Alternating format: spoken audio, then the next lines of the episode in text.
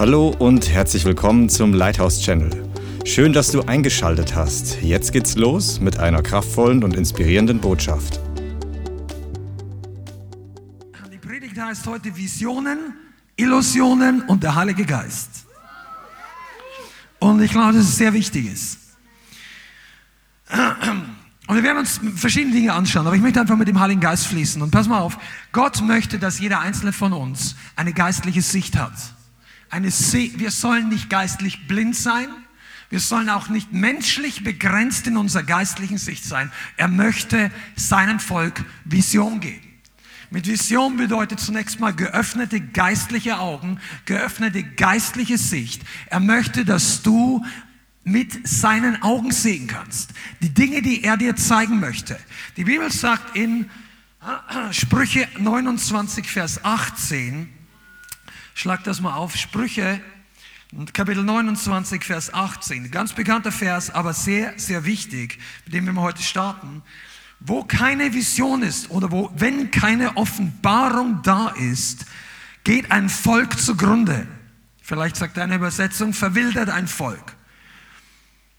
Also wenn keine Offenbarung da ist, wo keine Vision ist, geht ein Volk zugrunde oder verwildert ein Volk. Die Übersetzung ist ganz interessant, verwildert. Du kannst dir vorstellen, Feld, was einfach verwildert. Das bedeutet, es wächst immer mehr Zeug, immer mehr Unkraut. Es verwildert, es wird ein Wildwuchs. Das wird am Ende keine Nutzfläche mehr, die zu irgendetwas gut ist. Das ist Unkraut, das ist Durcheinander, das ist Wildnis. Und wenn ein Volk, und damit ist jetzt hier das Volk Gottes gemeint, du und ich, wenn wir nicht Vision haben, dann geht das Gute zugrunde. Das, was du bereits empfangen hast, wird dir verloren gehen. Und dein ganzer Eifer. Eine andere Stelle ist diesbezüglich Habakkuk Kapitel 2, Vers 1. Nimm die beiden Stellen zusammen, wenn du eine Notiz machst, notierst dir. Sprüche 29, Vers 18 war gerade, jetzt ist Habakkuk 2, Vers 1. Und da redet der Prophet dass Gott ihm den Auftrag gibt, die Vision oder das Gesicht aufzuschreiben. Und in Vers 1 heißt es, auf meinen Posten will ich treten, auf den Wall, das heißt die Mauer, mich stellen und will spähen, um zu sehen, was er mit mir reden wird und was für eine Antwort ich auf meine Klage erhalte.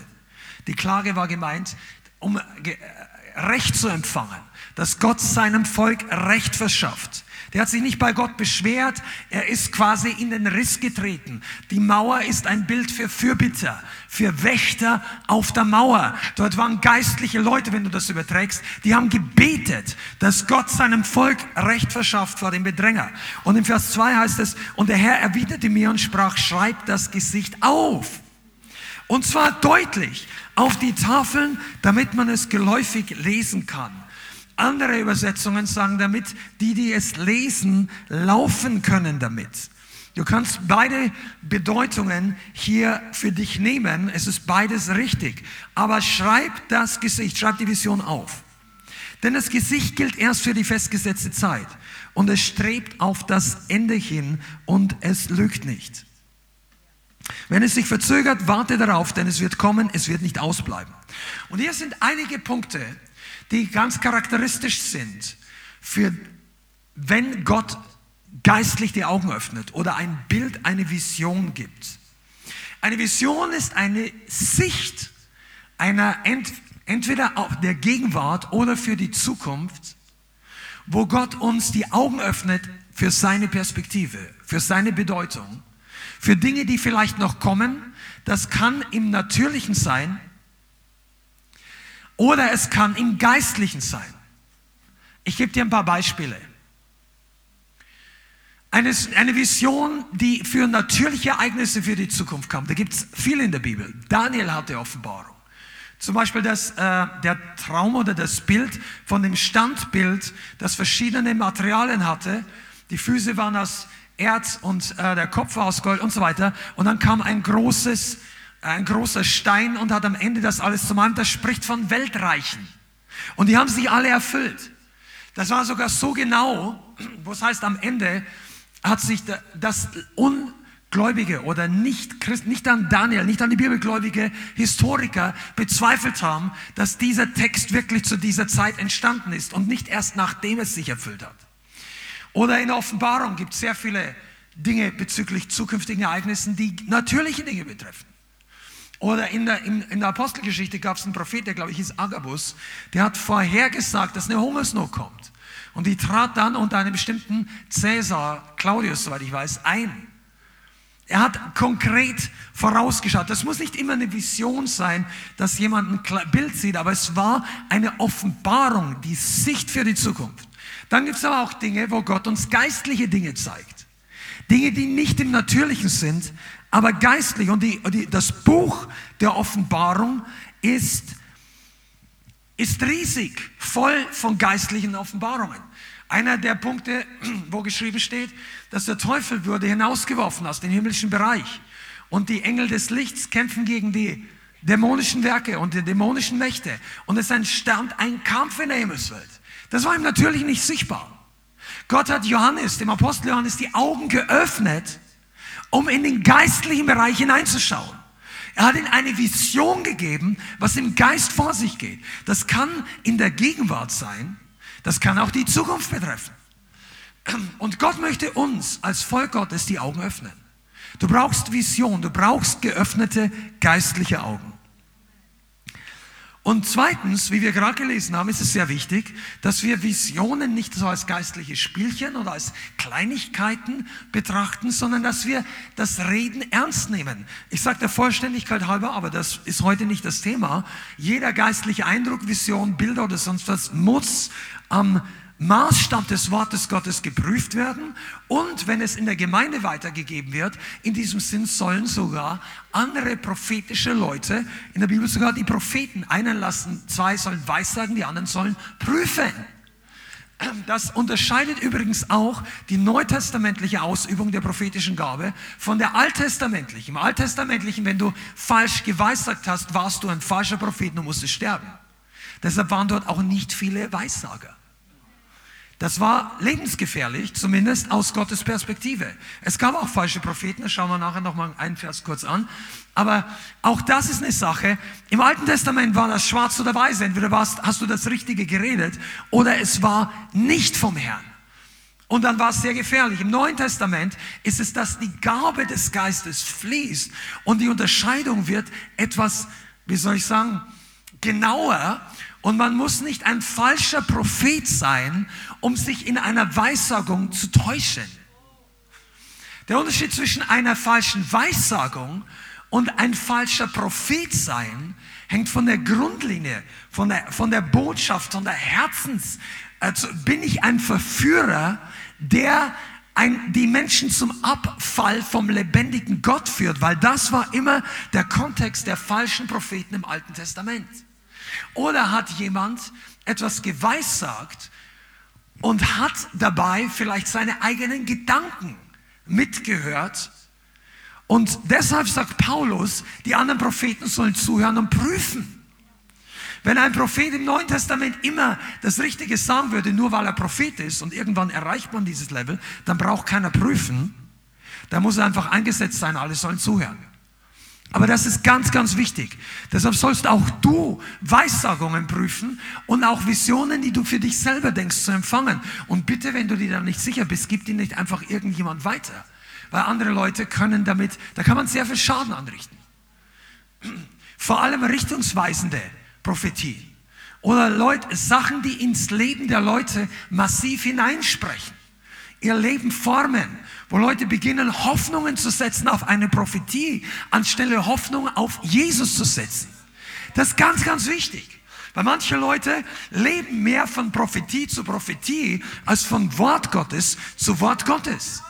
Deshalb ist hier das Wort Gottes wichtiger als geistliche Gaben in dieser Gemeinde. Aber die Bibel sagt, wir sollen den Geist nicht dämpfen. Wir sollen denn das prophetische Reden ähm, Raum geben. Und Paulus sagt, eifert nach den Gaben, vor allem aber, dass ihr weiß sagt. Deshalb solltet ihr euch auch danach ausstrecken, euch gebrauchen zu lassen. Und einige von euch Mitarbeiter, ihr wisst genau, was ich meine. Wie wir gesagt haben, das ist nicht gut, wenn ihr drei Jahre lang Ermutigung hört und nur zweimal in einem Jahr etwas weitergebt, weil Gott kann durch, es durch euch tun. Wenn ihr es nicht tut, er sucht sich einen anderen Stein, der für ihn redet. Das ist wichtig. Weil du willst doch nicht der sein, der fünf Jahre für Weckung betet oder zehn Jahre und dann kommt der Weckung und der Herr gebraucht 20 oder 2000 andere. Und du sitzt dabei und bist dankbar, dass es passiert. Aber warum nicht Teil davon sein? Lass uns die Dinge, die zurückhalten, überwinden. Amen. Aber das ist gar noch nicht sehr, sehr. Das, ähm, also ein geistliches Bild, ein Beispiel von geistlichen Bildern, die nicht im Natürlichen automatisch sichtbar sind. Zu diesem Zeitpunkt ist Apostelgeschichte 18 und dort spricht der Herr selbst zu Paulus in einer Zeit, wo er wirklich Attacken bekommen hat. 18, Vers 9. Apostelgeschichte 18, Vers 9. Bist du da? Halleluja. Der Herr aber sprach durch eine Erscheinung in der Nacht zu Paulus. Fürchte dich nicht, sondern rede und schweige nicht. Also Gott wollte, dass er weitermacht, dass er predigt. Und er sagt, denn ich bin mit dir und niemand soll dich angreifen, dir Böses zu tun, denn ich habe ein großes Volk in dieser Stadt. Und Vers 11 zeigt, was Paulus mit diesem Wort gemacht hat. Und er hielt sich ein Jahr und sechs Monate auf und lehrte unter ihnen das Wort Gottes. Also Paulus war hier offensichtlich innerlich angefochten. Der hat massiven Widerstand gemerkt. Und wenn für Paulus es schwierig wird, dann kannst du davon ausgehen, dass die meisten von uns Reise ausnehmen. Ja. Also Paulus war einige Attacken, Widerstände und Verfolgung gewöhnt. Und hier bra braucht er offenbar eine konkrete Offenbarung vom Herrn. Erstmal eine Ermutigung. Aber dann gibt ihm Gott auch noch eine Sicht in den unsichtbaren Bereich und er sagt, ich habe ein großes Volk in dieser Stadt. Offenbar war das aber im Natürlichen nicht gleich sichtbar. Paulus sieht die Schwierigkeiten, er sieht die Attacken, er sieht die Anfechtung, er sieht die Probleme und er denkt, wow, vielleicht hat Paulus, ich weiß es nicht, aber vielleicht hat Paulus sich hier gedacht, wow, ich weiß nicht, ist das wert, hier noch weiter reinzugehen? Vielleicht gehe ich woanders hin, weil Paulus war hier, hier, hier, hier, weitergehen. Und er hat sich vielleicht überlegt, boah, hier ist richtig Feuer im Kessel. Ich weiß nicht, am Schluss bringen sie mich rum und sperren mich ein. Vielleicht sollte ich in eine andere Stadt gehen. Und Gott sagt zu ihm, ich habe ein großes Volk in dieser Stadt. Gott gibt ihm seine Sicht. Nicht jede Stadt hat zu jedem Zeitpunkt gleich viel Ernte vorbereitet. Seid ihr da? Sag mal Amen, wenn du das glaubst. Nicht jede Stadt, nicht jede Gelegenheit, die du hast, hat die gleichen Resultate vorbereitet. Es gibt Kairos-Zeitpunkte. Das ist ein griechischer Begriff, es gibt zwei griechische Wörter für, also mindestens zwei für Zeit. Eines ist Chronos, das andere ist Kairos. Das kannst du dir auch merken. Chronos, da kommt der Chronometer, also das ist die Uhrzeitanzeige, die kontinuierlich ablaufende Zeit. Das, was passiert, wenn du auf die Uhr schaust die Sekunden zicken, ticken, die zicken nicht, die ticken weiter. Und das kannst du berechnen. Eine Stunde und dann ist es jetzt sieben oder acht oder neun. Und Kairos ist ein Moment, der zu einem bestimmten Zeitpunkt was ganz Besonderes hat. Der kommt nicht jede Stunde, der kommt auch vielleicht nicht alle zwei Wochen. Das ist etwas, was Gott einen besonderen Moment gibt. Und die Bibel sagt, kauft den Kairos, die Kairos-Momente aus. Denn die Tage sind böse. Gott sagt, wenn du einen Moment hast, an dem Gott was vorbereitet hat, dann sollst du diesen Moment nicht einfach vorbeigehen lassen sondern das wichtiger wie der Kronos. Viele denken von uns, ja, das kommt morgen wieder. Kommst in den Gottesdienst und ja, gehe ich halt heute nicht nach vorne, ich gehe nächste Woche. Und, und vier Wochen lang spürst du nicht mehr das Gleiche im Gottesdienst. Weil ein Kairos-Moment für dich da war. Oder online. Du denkst, ach, ich soll das. Und der Heilige Geist sagt, schau es weiter an. Warte, lass noch für dich beten oder geh nach, wenn du im Replay zuschaust und der, der, der das Live-Gebetsteam ist nicht mehr da, weil wir ja abends auch schlafen irgendwann, dann, dann denkst du vielleicht, ja, jetzt, jetzt mache ich mir noch dies oder jenes. Und der Heilige Geist sagt, nein, knie dich jetzt hin in deinem Wohnzimmer, hab Zeit mit mir. Und du denkst, ach nein, ich muss jetzt unbedingt noch einpacken für meine Arbeit morgen und dann muss ich meine, meine, Früh, meine Unterwäsche noch hinlegen auf mein Bügelbrett, wie ich seit 18 Jahren mache. Oder du hast deine normalen Dinge, die dir Sicherheit geben, die dir äh, helfen, dass du umgehst. Und Gott sagt, jetzt ist ein Kairos-Moment. Und wenn du das nicht tust, dann sag ich mache zuerst das und dann bete ich. Und dann machst du all deine Sachen und du kommst zurück in deine Gebetskammer und puff, ist leer. Der Moment ist weg. Der Heilige Geist ist noch da, aber der Moment ist weg. Und das ist wichtig. Nicht wir können über die Zeit Gottes bestimmen, sondern Gott bestimmt oder möchte über unsere Zeit bestimmen. Und deshalb möchte er uns die Augen öffnen, dass wir nicht blind sind für die Tage.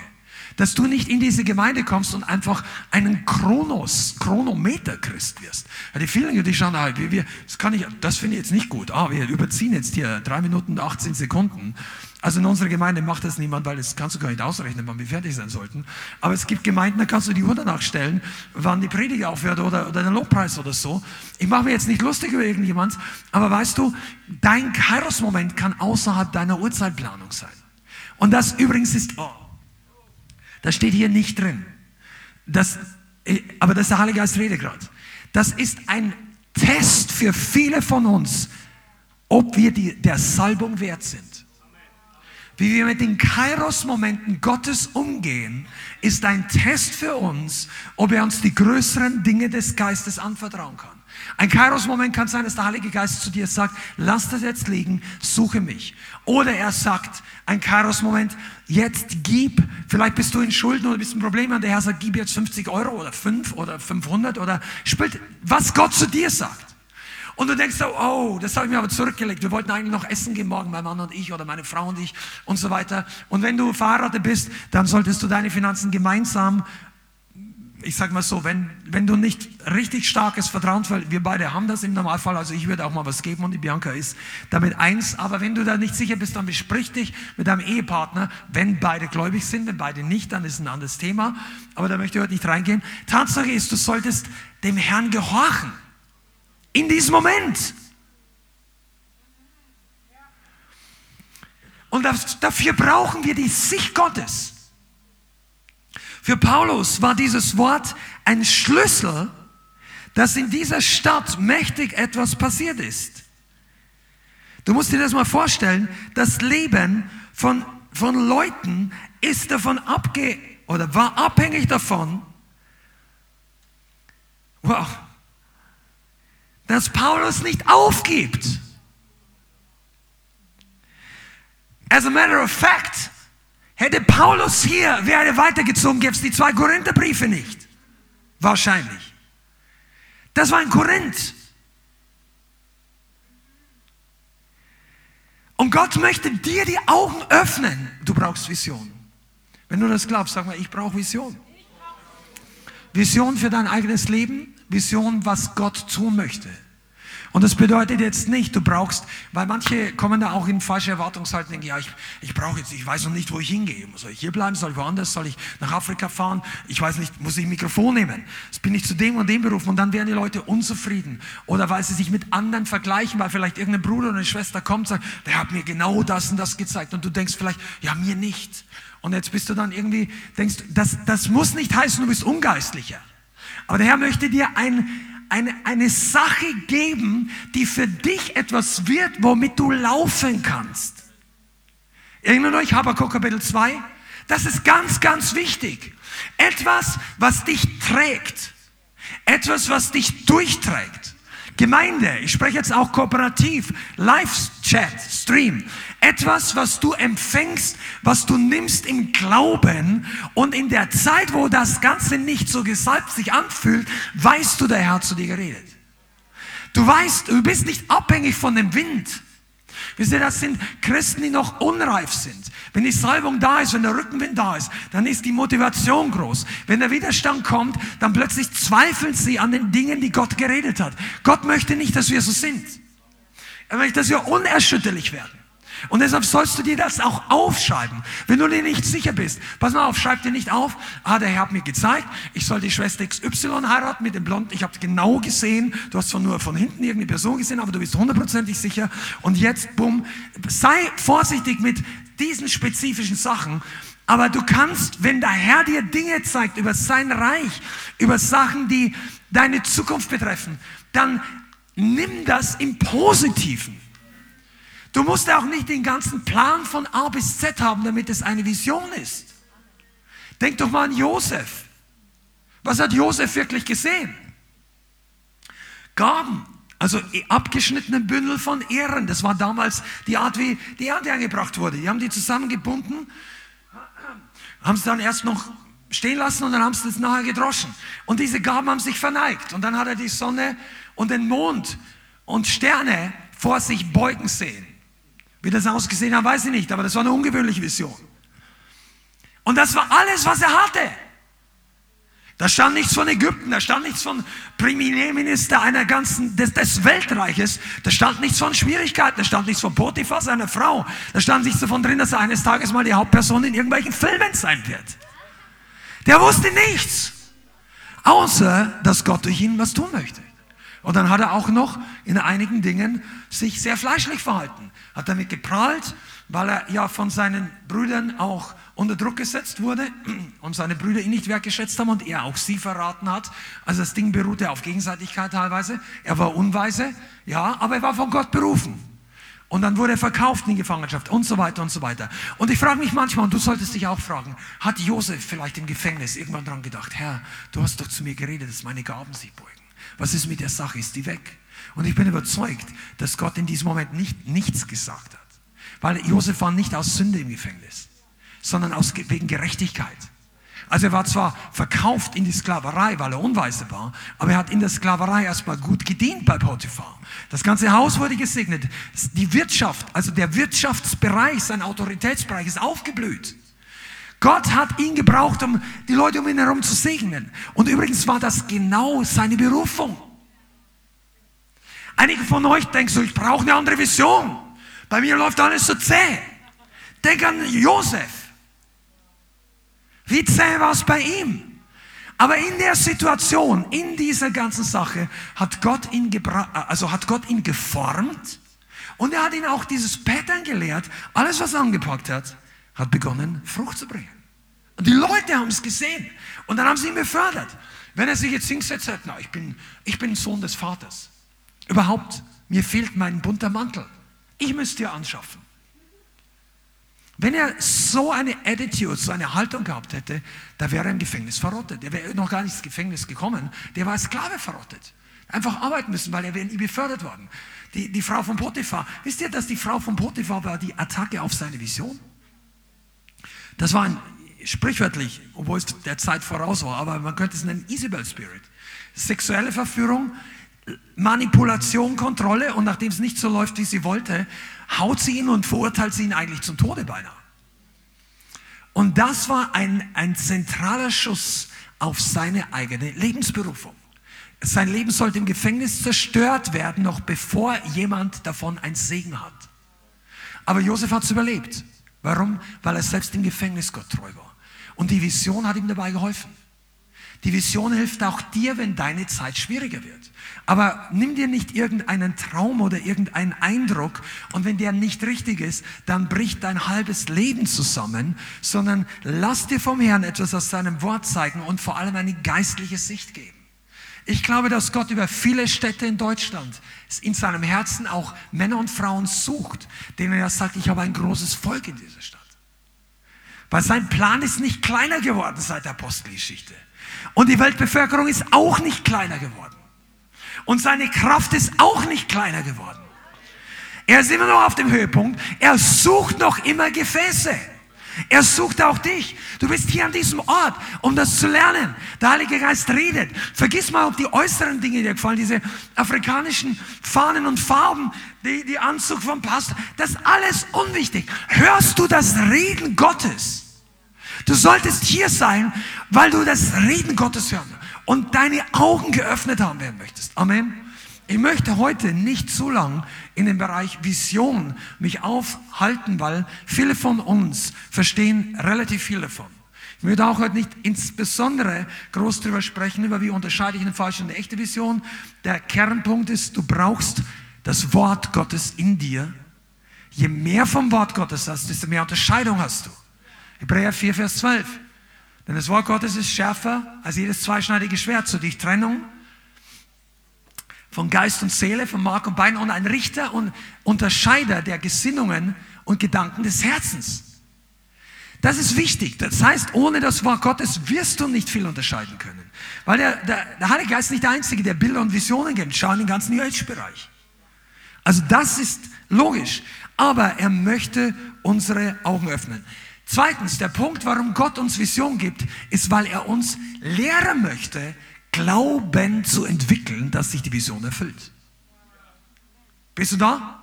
Es reicht nicht aus, dass du hier vorkommst, sagst, bete für mich oder im Hauskreis oder, oder du kommst ganz begeistert in die Gemeinde zurück und sagst, der hat mir was gezeigt. Halleluja. Und reifere Christenbrüder oder Hauskreisleiter oder Seelsorger sagen, ja, das kann, kann gut sein, dass das der Herr war. Preis dem Herrn. Also, oder du sagst, das war der Herr manchmal eine Lebensberufung. Es kam jemand zu mir und sagt, ich glaube, dass ich dem und dem berufen bin. Dann in dem Moment hat der Heilige Geist nicht zu mir gesagt, ja oder nein. Dann sage ich, okay, das ist eine große Berufung. Wenn du das glaubst, dann bin ich mit dir. Ich bestätige das nicht, ich leugne das nicht. Ich kann dir nur sagen, wenn Gott das zu dir geredet hat, dann brauchst du richtig Vorbereitung. Und daran können wir zusammenarbeiten. Weil jeder, der in diese Art hineinkommen möchte, der braucht Vorbereitung. Der braucht Wachstum, Reife. Deshalb gibt uns Gott auch eine Sicht. Damit, wenn die Sache schwierig wird, du nicht abhaust.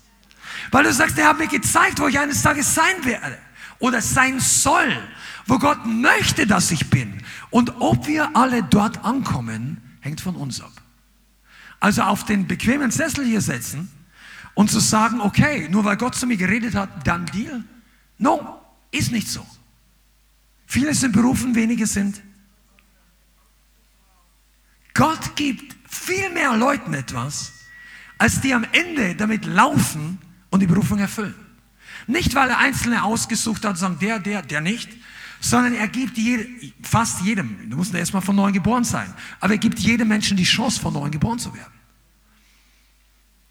Auch wenn er vielleicht nicht ein Missionar hört, aber jeder Mensch hört das Reden Gottes zu einem oder anderen Zeitpunkt in seinem Leben. Das sagt sogar die Bibel.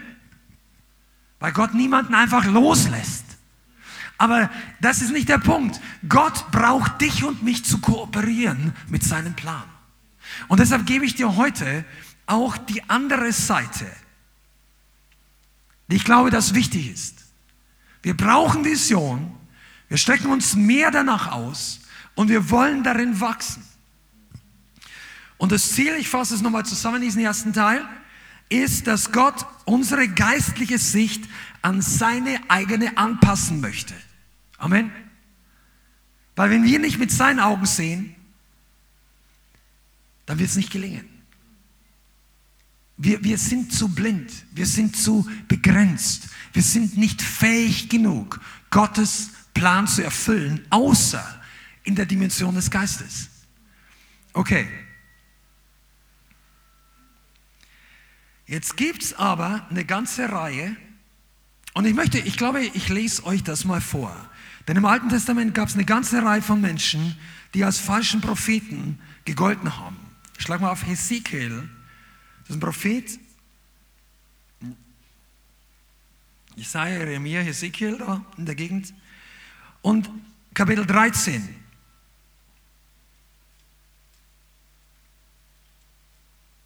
Ezekiel 13 ab Vers 1. Wenn du da bist, sag Amen. Und das Wort des Herrn geschah zu mir. So, sagt der Prophet. Der Herr hat zu ihm geredet. Menschensohn, weissag über die Propheten Israels, die da weissagen und sagen zu denen, die aus ihrem eigenen Herzen weissagen. Hört das Wort des Herrn. So spricht der Herr Yahweh. Wehe den törichten Propheten, die ihrem eigenen Geist nachgehen und dem, was sie nicht gesehen haben. Wie Füchse in den Trümmerstätten und sind deine Propheten geworden, Israel. In die Risse seid ihr nicht getreten und die Mauer habt ihr nicht vermauert, um das Haus Israel her, um standzuhalten am, im Kampf am Tag des Herrn. Vers 6, hört zu. Sie schauen, also diese Propheten schauen Nichtiges und Lügenwahrsagung, die das sagen, Ausspruch des Herrn, obwohl der Herr sie nicht gesandt hat und erwarten oder dabei erwarten sie, dass er ihr Wort eintreffen lässt. Habt ihr nicht ein nichtiges Gesicht geschaut und habt ihr nicht Lügenwahrsagen gesprochen, als ihr sagtet, Ausspruch des Herrn, wo ich doch nicht geredet habe? Und jetzt spring nach vorne in Vers 10 aus Zeitgründen. Und hier kommt der Grund. Deshalb, ja deshalb, weil sie mein Volk irreführen und sagen Friede, obwohl kein Friede da ist, und baut es eine Wand, siehe, sie bestreichen sie mit Tünche. Also hier geht jetzt der Heilige Geist, der Herr spricht, was das charakteristische Merkmal dieser falschen Propheten ist. Sie sagen Friede, Friede, alles ist gut, alles ist okay. Gott ist mit uns, Gott ist für euch, während es aber nicht so war. Und dann sagt er, der Herr und baut es, das Volk Gottes, eine Wand, siehe, sie bestreichen sie mit Tünche, übertüncht. Jesus sagt in einer Parallelstelle, Ihr gleicht übertünchten Gräbern. Außen schön angestrichen, innen voller Moder und voller Unreinheit. Vers 11, sage zu den Tünchestreichern, sie soll fallen, das heißt diese Mauer. Es kommt ein überschwemmender Regen und ihr Hagelsteine, ihr werdet fallen und ein Sturm wird sie spalten. Und siehe, die Mauer fällt. Okay, also hier findest du, und es gibt mehrere Stellen im Alten Testament oder in der Bibel, wo Gott sagt, ihr seid falsche Propheten, ihr weissagt meinem Volk, dass alles okay ist, dass Friede, Shalom, das war das hebräische Wort, das bedeutet viel mehr als kein Krieg. Das bedeutet, alles ist in Ordnung. Gott segnet euch. Du hast Wohlbefinden. Nothing missing, nothing broken, ja? Gott gibt dir und dabei sagt Gott, nein, das ist nicht der Zustand. Und ich bräuchte eigentlich, also ich, ich, ich sage das jetzt bildhaft, Gott sagt, ich bräuchte einen Sprecher, einen Mund, ein Werkzeug, der mein Wort diesem Volk verkündigt, sodass sie umkehren von dem Wegen und ich sie wieder segnen kann. Aber die falschen Propheten, die haben gesagt, Friede, Friede, alles in Ordnung. Und dann nennt Gott das nichtiges Schauen und Lügenwahrsagung. Und diese Propheten waren festgefahren in ihrer eigenwilligen Vorstellung, wie Gott ist und wie er redet. Können ihr das sehen? Und sie haben das Bild Gottes, das Wort Gottes, die Weissagung und die Vision weitergegeben, die sie gedacht haben, wie Gott ist, aber nicht, wie es wirklich war. Und das war eine Illusion. Diese Propheten haben in der Illusion gelebt, dass Gott so redet, während er es überhaupt nicht gemacht hat. Sie haben die Illusion gehabt, dass Gott auf ihrer Seite war, während er sie sogar richtet. Und lass mich sagen, wenn du nicht ganz sicher bist, wie Gott denkt, ist es eine Sache.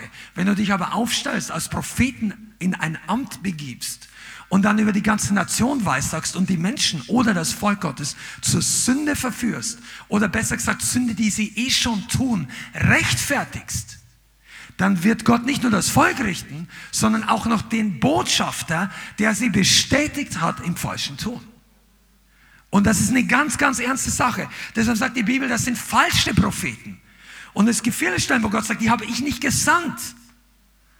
Aber wie kommt es denn, dass sie sich so gesandt fühlen? Wie kommt es, dass es Leute gibt, die total überzeugt sind, dass sie den Leuten sagen sollen, alles ist okay. Alles gut? Alles wird gut? Everything's gonna be alright. everything's, ich, ich sage nichts gegen Bob Marley, jemand hat sogar mal gesagt, vielleicht hat er sich am Ende noch bekehrt, aber zu dem Zeitpunkt, wo er dieses Lied damals gemacht hat, war nicht everything's gonna be alright. Es gibt so viele Leute, die nicht nur in diesem Reggae-Kult, Rastafari und in alle anderen von Rock, Pop, da kannst jede Art von Musik und besonders diejenigen, die stark mit Drogen oder Okkultismus und ich selber habe einiges gehört früher, als ich noch nicht bekehrt war. Und dann kommt dir natürlich auch ein gutes Gefühl. Ich habe Tränen geweint bei mancher Rockmusik, die, also nicht jetzt Boom Boom, sondern berührende Balladen, die das Herz berührt haben und die, mit denen ich mich identifizieren konnte in meiner Depression, meiner Jugendzeit, wo wir auch heftige Kämpfe hatten oder ich mit meiner Familie, meinem Vater und so war ich auch selber schuld. Aber es gibt die Möglichkeit, dass du dich emotional dort öffnest und dich verstanden fühlst, dass dir sogar die Tränen kommen. Das heißt aber noch lange nicht, dass everything's gonna be alright. Das heißt nur, dass deine Seele sich jetzt gerade wohlfühlt oder verstanden fühlt. Aber ein Sünder, der sich von zehn weiteren Sündern verstanden fühlt und deshalb die Ablehnung nicht mehr spürt, der mag ein gutes Gefühl haben, aber es ist nicht Friede. Könnt ihr das sehen? Und das ist eine Illusion und keine Vision. Und der Heilige Geist hat wirklich zu mir geredet vor ein paar Tagen, dass es Menschen gibt, die nicht nur Visionen haben in Bezug auf das Wirken Gottes oder das Reich Gottes oder wie, wie, sondern die das haben, was die Menschen nennen Illusionen. Die selber entweder Lebensillusionen oder für bestimmte Bereiche, Christen auch, sind nicht davor gefeit, Illusionen zu haben. Und er redet jetzt nicht nur von Prophetien, die vielleicht aus dem Fleisch kommen oder sogar aus einer anderen Quelle, und die gar nicht echt sind, sondern Gedankenvorstellungen, festgefahrenes Denken, Meinungen, persönliche Befindungen oder Bilder über sich oder andere, die Illusion, eine Illusion ist. Jetzt sagt, eine Definition von Illusion ist folgendes. Wenn du das willst, schreib's dir auf, weil das hilft wirklich. Das ist jetzt nicht die Bibel, aber das ist aus dem Lexikon. Illusion ist eine beschönigende, dem Wunschdenken entsprechende Selbsttäuschung über eine in Wirklichkeit weniger positiven Sachverhalt oder Zustand. Also es ist eine weltliche Definition. Das ist jetzt nicht die Predigt hier, aber ich glaube, das trifft sehr gut. Illusion ist eine beschönigende, dem Wunschdenken entsprechende Selbsttäuschung über einen in Wirklichkeit weniger positiven Sachverhalt. Also es ist etwas, was etwas beschönigt, während es gar nicht so ist, was mehr dem Wunschdenken entspricht und es ist eine Selbsttäuschung für diejenigen, die euch da mitschreiben wollen, ist eine beschönigende, dem Wunschdenken entsprechende Selbsttäuschung über einen in Wirklichkeit weniger positiven Zustand oder Sachverhalt. Das heißt, man sieht sich selber positiver, als die Realität ist. Ja, kann das sein? Ich bin doch Kind Gottes. Ja, das kann sein. Weil du als Kind Gottes natürlich den ganzen Himmel für dich hast, aber dein Zustand muss nicht heißen, dass jetzt gerade positiv ist. Ich komme noch dazu, was das bedeutet. Du musst jetzt nicht äh, vom Glauben abfallen und deprimiert werden. Aber eine Illusion oder jemand, der in einer Illusion ist, schätzt die Umstände falsch ein. Man will die Wahrheit bewusst oder unbewusst nicht wirklich wahrhaben. Du lebst eine Illusion, oder nicht du, aber jemand. Du, du willst das nicht wirklich hören. Du willst das nicht wirklich sehen. Für dich ist die, der Zustand positiver. Du leugnest möglicherweise die Realität über bestimmte Dinge.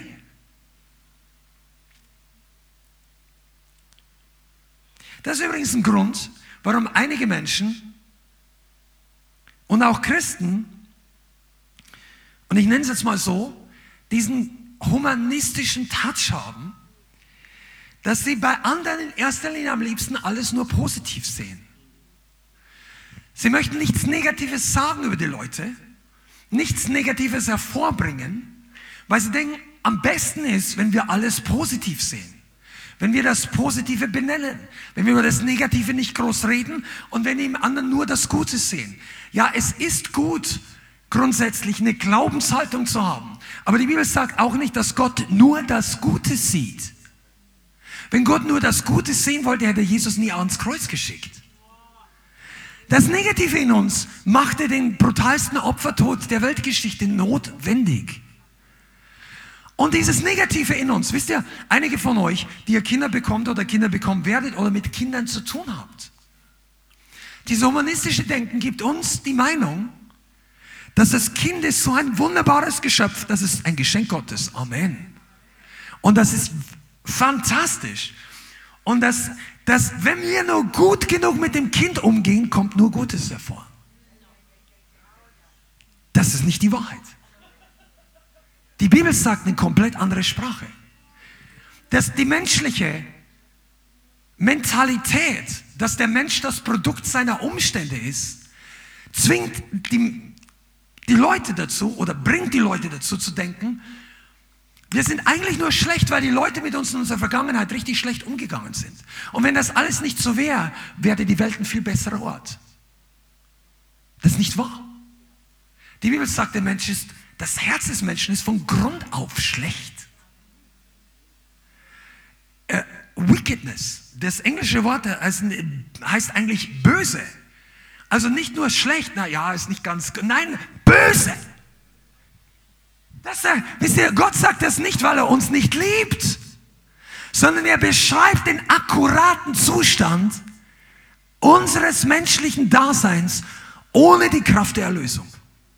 Das ist doch die Antwort. Warum, warum gibt es Krieg in der Welt? Warum gibt es Not? Warum gibt es so viel Bosheit? Warum sterben? Warum ist so viel Unrecht? Weil das menschliche Herz von Grund auf böse ist. Und auch wenn du einem Kind nur Gutes tust, nur das Beste, es wird trotzdem Bosheit in seinem Leben haben. Und humanistische Leute sagen, ah, das glaube ich nicht. Das will ich nicht glauben.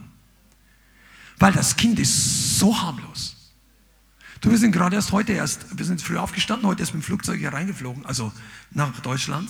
Und da war ein paar rein vorne, so ein kleines so ein kleiner Junge, der war eigentlich ganz süß, aber der hat eine, der hat ein Theater gemacht, wenn ihm was nicht getaugt hat und ihm hat viel nicht getaugt.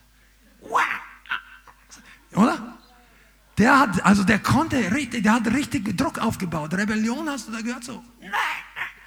Und so weiter. Und da merkst du, und die, und die Mutter war vom, von der Art und Weise, und ich, ich mache mich nicht lustig über die gar nicht. Vielleicht wissen die das nicht besser, aber persönlich glaube ich, dass wenn du nicht total verdreht aufgewachsen bist, weißt du, dass man Kinder erziehen sollte. Und es ist eigentlich reine Selbstliebe, ein Kind nicht die Grenzen zu weisen und zu sagen, hey, stopp jetzt. Ich weiß auch gar nicht, ich bin, also das, das ist etwas, was mich immer mehr überrascht in der Gesellschaft, immer mehr die Entwicklung zu sehen, dass sich die Leute, die Kinder richtig erziehen wollen, immer mehr auf die Anklagebank kommen, auch von der öffentlichen Wahrnehmung. Weil äh, früher war es so, also ich weiß nicht, vor, frag meine Mutter, ich, ich will gar keinen Zeitpunkt, aber es gab eine Generation, da wenn du mit dem kleinen Kind rausgehst, oder im Supermarkt und, der, und das Kind sagt, ich will das Nutella oder was auch immer jetzt, ich will das. Sag, nein, du hast gestern schon Süßigkeit bekommen und das reicht, wir haben noch was so, nein, ich will das jetzt. Äh, macht eine Throw a Fit, wie heißt das auf Deutsch, wirft sich hin, schreit rum. Das machen die Kinder ja absichtlich. Also die wissen nicht genau, dass jetzt alle zu, aber die merken, dass das Druck aufbaut bei den Eltern. Und sie wollen mit diesem Druck zu ihrem Ziel kommen. Du, du musst nicht drei Jahre alt werden, bis die Kinder das schnallen. Das merken die schon, wenn sie noch gar nicht Deutsch reden können. Dass wenn sie lang genug schreien, kommt die Mama und der Papa. Und schreien ist ja am Anfang ganz normal. Sonst weiß man nicht, dass sie Hunger haben. Wart ihr alle keine Kinder? Doch kannst du nicht erinnern, ja. Aber dann merken sie plötzlich, schreien, ah, Mama kommt. Die, und irgendwann finden sie einen kausalen Zusammenhang. Schreien, essen. Schreien, essen. Schreien, alle kommen. Und plötzlich, wenn du wenn die Kinder älter werden, musst du ihnen klar machen, Schreien ist nicht der Weg im Leben, zu den Dingen zu kommen, wie Gott es möchte. Und das ist unangenehm. Das ist schon in diesem Alter, müssen Kinder unangenehme Wahrheiten lernen. Komm mal, ich bin mitten im Thema. Es ist eine Illusion äh, von den unter 20-Jährigen. Amen. Ja, Amen. Pass mal auf. Du wirst früh merken, dass du nicht mit deinem eigenen Kopf überall durchkommst.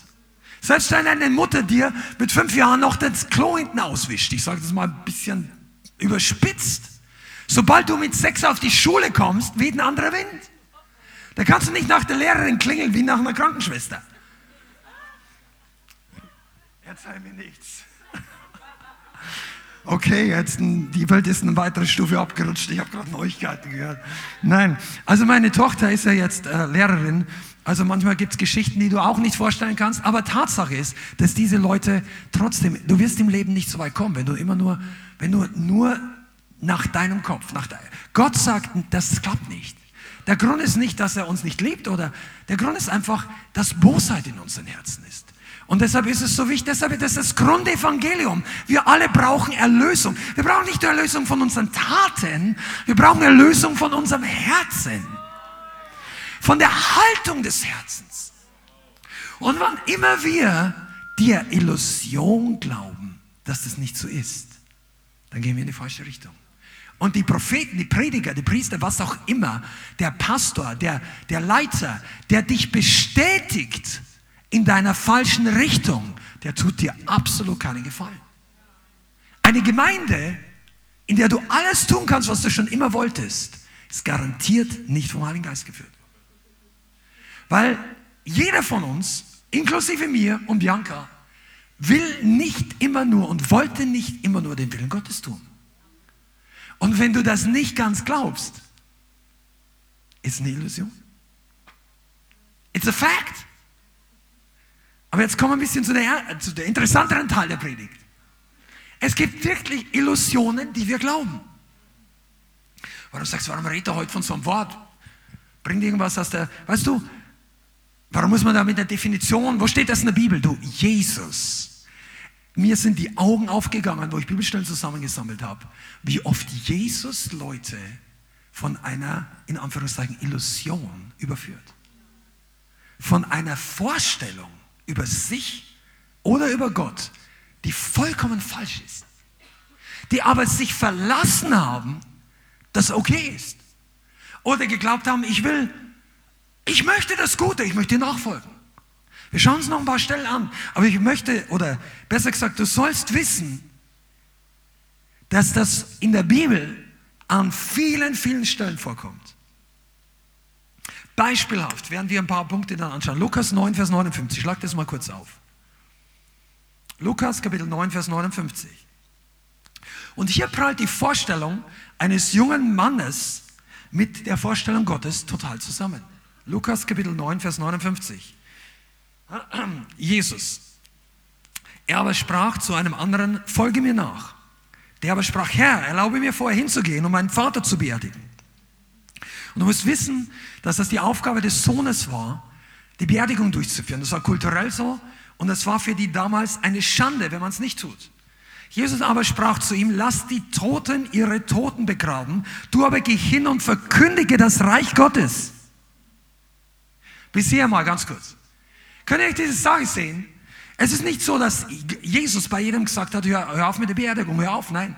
Aber in diesem Moment, Kairos, für ihn war die Entscheidung, komplette Familie, mache mich lächerlich, schau mich die drei Jahre nicht mehr an oder wie auch immer. Oder bleibe ich bei ihm und Jesus geht weiter. Du konntest in diesem Moment nicht beides. Und er hat nicht nur gesagt, ich will dir nachfolgen. Jesus gibt ihm auch noch seine Lebensberufung. Im ersten Satz Geh hin und verkündige das Reich Gottes. Der wäre von null auf Prediger. Also nur mal so, wir reden von Vision. Der kommt zu dir, Herr, will nachfolgen. Sag, komm mit, du kannst predigen. Sag, ja, ich habe ein Problem. Weißt du, meine Familie. Ja, das kannst du dir vielleicht, ja, vielleicht kannst du es doch vor. Du weißt vielleicht nicht, wie ich mich fühle. Ja, du weißt doch, wie ich mich fühle, aber ich fühle mich trotzdem so. Und in seinem Kopf geht die Argumentation hin und her. Lass mich, erlaube mir zuvor. Wisst ihr, was das bedeutet? Das war kein Rebell bis zu diesem Zeitpunkt. Er fragte Jesus um Erlaubnis. Zehntausende andere Leute sagen, ach, lass den Jesus reden. Ich fische wieder meine Fische, mein Geschäft wartet, meine Frau wartet zu Hause. Wir haben die Hochzeit von meinem Sohn am nächsten, in vier Wochen angesetzt, da kann ich jetzt nicht nach Galiläa rüberziehen. Übrigens, ihr solltet mal nach studieren. Wenn du nicht nach Israel mal fährst, dann, dann schau dir mal auf Google Maps die Kilometeranzahl an. Du, das, da geht dir Licht auf. Die meisten denken, es ist so ein altes Buch, ach, das ist nett, die gehen mal zwei Tage rüber, so von hier nach Offenbach, und dann kommen sie wieder. Du, wenn die nach Galiläa gehen, das ist eine halbe Reise. Die hatten kein Auto, kein Zug, kein Maultier, die sind zu Fuß. Und dort ist es heiß. Da war, jetzt ist September, äh, eigentlich Oktober, aber die letzte Woche 38 Grad, 35 Grad, in Jerusalem 34 Grad. Ich immer denke, boah. Und äh, du musst mal die Bibel so lesen, wie sie wirklich ist. Wenn die sagen, wir gehen von Judäa nach Galiläa, das war ein wochenlanger Fußmarsch. Da gehst du nicht kurz nach Hause und sagst zu deiner Frau, ich drücke dich noch mal kurz und jetzt bin ich wieder mit Jesus. Gehst zwei Wochen hierhin, zwei Wochen dahin. Zu Fuß. Und das ist ein Höhenunterschied. Wenn dann, ich möchte das mal, das ist ein Side, Side Note, ja, ein kurzes Nugget. Wenn Jesus darüber redet, ein Mann ging von Jerusalem nach Jericho hinab. Ja, hinab, ging den Berg bis 1400 Höhenmeter oder 1300. Das ist eine Bergtour. Höhenmeter, nicht Längemeter. 20, 30 Kilometer Länge. Neu, du kannst, wenn du diese Autobahn runterfährst, da kommen die, die, die Höhenzahlen, sind in Fels gemeißelt neben der Autobahn. Minus 200, null. Jetzt bist du auf Meereshöhe. Und da geht es noch 400 Meter runter bis zum Toten Meer. Der tiefste Ort der Erde. Da ging einer runter. Aber ist ein anderes Thema. Du, wenn du, wenn du das mal erlebst, dann diese, diese nostalgische, von der, von der schwebenden Jesus-Figur, wo der, der, der, der nie schwitzt, die Frisur immer so biblisch sitzt und, und er wandelt nur in weißem Kleid. Du, wenn er an Sandsturm kam, dann sah der nicht mehr weiß aus. Jesus war auch mal dreckig. Also vielleicht nicht im Gesicht, der hat sich, aber seine Kleider. Die haben, die, die haben sich gegenseitig die Füße gewaschen, weil das notwendig es war. Ja, Füße waschen, ganz was. Nein, das stinkt da. Da gab es nicht jeden Tag eine Dusche. Das war notwendig. Manchmal ver, vergeistlichen wir die ganze Bibel so. Und dann bleibt eine kleine Geschichte übrig. Und dann haben wir die Freiheit der Interpretation. Aber wenn du mal von Judäa nach Galiläa gehst, da ist nicht viel Interpretation. Entweder gehst du diese, ich weiß nicht, das sind, das sind Kilometer. Schande. Du, das musst, und dann kommt, ich war noch gar nicht fertig hier. Und Jesus, Jesus schenkt ihm die reinen Wein ein. Vers 61, Lukas 9, Vers 61. Es sprach ein anderer, ich will dir nachfolgen, Herr, aber erlaub mir vorher Abschied zu nehmen von denen, die in meinem Haus sind. Ah, da denkst du, was ist das Problem, Tschüss zu sagen? Warum fragt er ihn eigentlich? Der, du, ich muss weiter. Jesus geht. Abschied zu nehmen, der wahrscheinlich hat er sagt, ich muss eine Verabschiedungsparty machen. Ich muss mal alles klären. Mein Nachlass, was auch immer. Und dann sagt Jesus einfach, niemand, der seine Hand an den Flug gelegt hat und zurückblickt, ist tauglich für das Reich Gottes. Du kannst da mehr lesen. Also, die, die Leute kommen mit einer Erwartung und einer Vorstellung zu Jesus. Keiner von denen, die da kam, hat eine negative Antwort erwartet. Und trotzdem lässt Jesus ihre Blase platzen. Das, die Vorstellung war nicht die Realität. Und es gibt viele, viele Beispiele. Lass die Toten ihre Toten, du aber geh hin und verkündige das Reich Gottes. An der anderen Stelle, oder hier das Beispiel, Wer seine Hand an den Flug gelegt hat und zurückblickt, ist nicht tauglich. Ich weiß nicht, wie viel Predigt nur über dieses das Thema schon mal gehört hat. Da geht es nicht darum, dass Gott böse ist. Da geht es nicht darum, dass Gott nicht will, dass du umschaust. Da geht es Gott nicht darum, dass du das nicht tun solltest, weil er, nein, er sagt, es geht nicht. Es geht nicht. Und das will in unserem humanistischen Denken oft nicht rein. Gott möchte uns helfen zu sagen, es, geht, es wird nicht klappen. Ja, du kannst dich verabschieden. Für diesen Punkt, war, da steckt wahrscheinlich mehr drin als einfach nur ein Tschüss. Du kannst das machen, aber es wird nicht klappen. Es ist eine Wunschvorstellung, dass du mit einem Fuß hier drin stehen kannst und dem anderen Fuß im Camp Jesus. Das war eine Illusion. Und Jesus ist noch nicht mal böse. Jesus richtet die nicht. Jesus wird nicht sauer. Er sagt einfach nur, es geht nicht. Es gibt andere Stellen, die habe ich gar nicht aufgeschrieben, aber wer mir nachfolgen will, überschlage die Kosten. Wie ein Kriegs- oder ein Feldherr, ein König, der gegen einen anderen in den Krieg zieht, ob er mit 10.000 gegen 20.000 Mann eine Chance hat zu gewinnen. Und wenn das nicht klappt, dann er, er, gibt ihnen ein natürliches Beispiel, wo jeder sagt, ja natürlich, ich gehe doch nicht zwei gegen eins im Normalfall, das geht zwar mit Gottes Hilfe im Alten Testament, aber er gibt dir ein praktisches Beispiel und er sagt, wenn die Chance schlecht ist, dann gehst du doch hier hin und verhandelst. Und, so, und, und ein anderes Beispiel auch noch, wer den Turm, das Geld nicht hat, den Turm fertig zu bauen, der soll nicht anfangen. All diese Aussagen sind um Illusionen bei den Menschen zu zerstören, dass sie sich nicht falsche Hoffnungen machen auf einer Basis, die nicht hält. Und heutzutage ist so, dass das kaum einer richtig sagt oder besser, dass man das oft als unangenehme Seiten des Neuen Testaments oder der ganzen Bibel beiseite lässt und viel Interpretationsspielraum lässt. Ja, das ist bildhaft gesagt. Ich soll auch mein Auge nicht ausreißen, das kann Jesus nicht gemeint haben. Man weiß auch nicht, ja, hassen kann nicht hassen bedeuten. Jesus ist doch die Liebe, wieso soll ich hassen? Weißt du, Gott weiß, warum er das Wort hassen benutzt. Also sagt, wenn wer mir nachfolgen will und nicht Vater, Mutter, Frau, Brüder, Häuser und sein eigenes Leben hasst, der kann mir nicht folgen. Da steht nicht drin, der, das, der sagt, er kann Das ist Reality. Gott läutet eine Glocke und sagt, vergiss es. Du musst lernen, es geht nicht. Okay.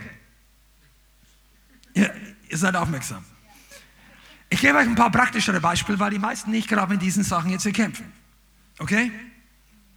Ich gebe euch jetzt einfach ein paar, ich persönlich glaube, der Heilige Geist, der inspiriert hat, Beispiele, wo wir uns selber vielleicht Illusionen machen in unserem Wandel mit Gott damit wir lernen, dass, dass, dass das nicht klappt, okay?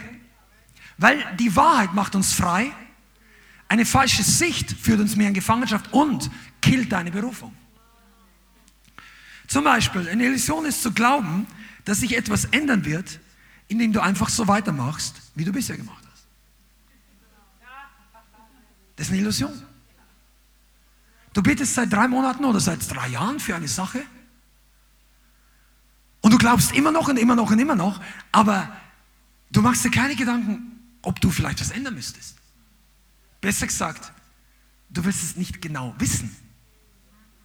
Oder du möchtest es, die Details gar nicht wissen. Du möchtest einfach nur eine Gebetserhörung. Aber ich weiß nicht, ob es von Einstein war oder nicht. Einstein wird alle möglichen seit dem Zeitalter des Internets Zitate zugeschoben. Aber anscheinend hat einer klugen Kopf mal gesagt, es ist die Definition von Wahnsinn, immer das Gleiche zu tun und irgendwann ein anderes Ergebnis zu erwarten. Also, ich sage nicht, dass es biblisch ist, aber da ist was dran. Wie können wir die ganze Zeit, das ist eine Illusion. Du wünschst dir Erweckung, aber machst immer das Gleiche. Du wünschst dir Veränderung in deinem Leben, aber machst weiter wie bisher. Das ist nicht der Geist Gottes. Und es ist jetzt auch nicht Verdammnis, wenn es dich betrifft. Nimm es einfach mal mit. Wir kommen nachher noch zu, zu anderen Dingen. Aber hier kann man wirklich merken, dass auch wir Christen überhaupt nicht davor gefeit sind, sich auf falsche Erwartungshaltungen, ein falsches Bild zu haben. Ja? Oder zu glauben, dass Gott über Ungehorsam einfach hinwegsieht und du immer wieder bei Null anfangen kannst. Also, dass Sünde keine Konsequenzen hat. Das ist nicht die Wahrheit. Sagt ja, was soll das heißen? Jesus hat gesagt, wir sollen 490 Mal mindestens pro Tag vergeben. Heißt es, Gott vergibt mir? Doch, Gott vergibt dir. Aber du drehst jetzt gerade die Bibel um. Weißt du warum? Dieses Gleichnis wurde nicht für die Sünder gemacht, sondern für den, an dem gesündigt wurde. Der, der 490 Mal gelitten hat, soll 491 Mal vergeben. Aber nicht der 490 Mal gesündigt hat, kriegt es Gewissheit, dass Gott 490 Mal, pass mal auf, das ist ja, Gott würde natürlich 490 Mal vergeben, aber ich traue mir relativ sicher sagen, dass bis du an einem Tag 24 Stunden 490 Mal sündigst, 490 Mal, alle drei Minuten die gleiche Sünde, ohne dass du schlafst oder isst. Da muss irgendwas in deinem Herzen passieren, was nicht in Ordnung, da stimmt was nicht. Zehnmal. Bei 50 Mal wird es schon komisch. Die gleiche Sünde am gleichen Tag. Natürlich überspitzt Jesus das, um einen Punkt zu machen. Aber von Gottes Perspektive sollen wir uns doch nicht aus einreden, dass, ja, ich muss nur vergeben, fange wieder bei. Gott sagt, natürlich kannst du von Zustand der Vergebung bei Null anfangen. Aber glaub mir, nach 328 Mal sündigen sieht dein Leben aus wie ein Mülleimer. An einem gleichen Tag. Die Schaden der Sünde ist nicht gleich weg. Versteht ihr, was ich meine? Du kannst nicht sagen, du, Sünden haben Konsequenzen im natürlichen Bereich und sogar im geistlichen Bereich. Die Beziehung zu Gott kann Gott immer wieder herstellen. Aber Sünde ist ja nicht nur, schadet nicht nur unserer Beziehung zu Gott. Er schadet anderen Menschen. Zweitens, er sagt, wenn es nur mich und Gott betrifft, geht es nicht mehr. Es schadet deinem eigenen Herzen. Dein Herz wird hart. Du kannst nicht 20, 30 Mal alle drei Minuten sündigen, ohne dass dein Herz genauso ist wie beim ersten Mal. Weil Gott, jedes Mal kommt die Gnade Gottes und klopft an dein Herz. Die Bibel sagt, die Güte Gottes führt uns zur Umkehr. Du kriegst zwei, drei, fünf, zehn Mal eine Dosis von Güte und Gott sagt, ich vergib dir wieder.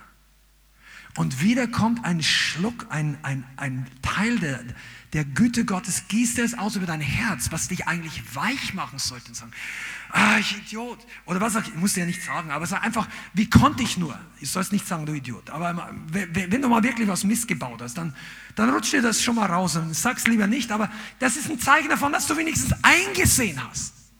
Aber viele Christen, ach, das ist bezahlt. Kein Thema.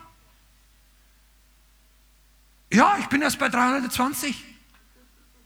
Da ist noch Luft nach oben. Und das ist eine Illusion. Weißt du warum? Vielleicht geht der Tag nicht mehr zu Ende. Keiner von uns hat die Zeit gekauft.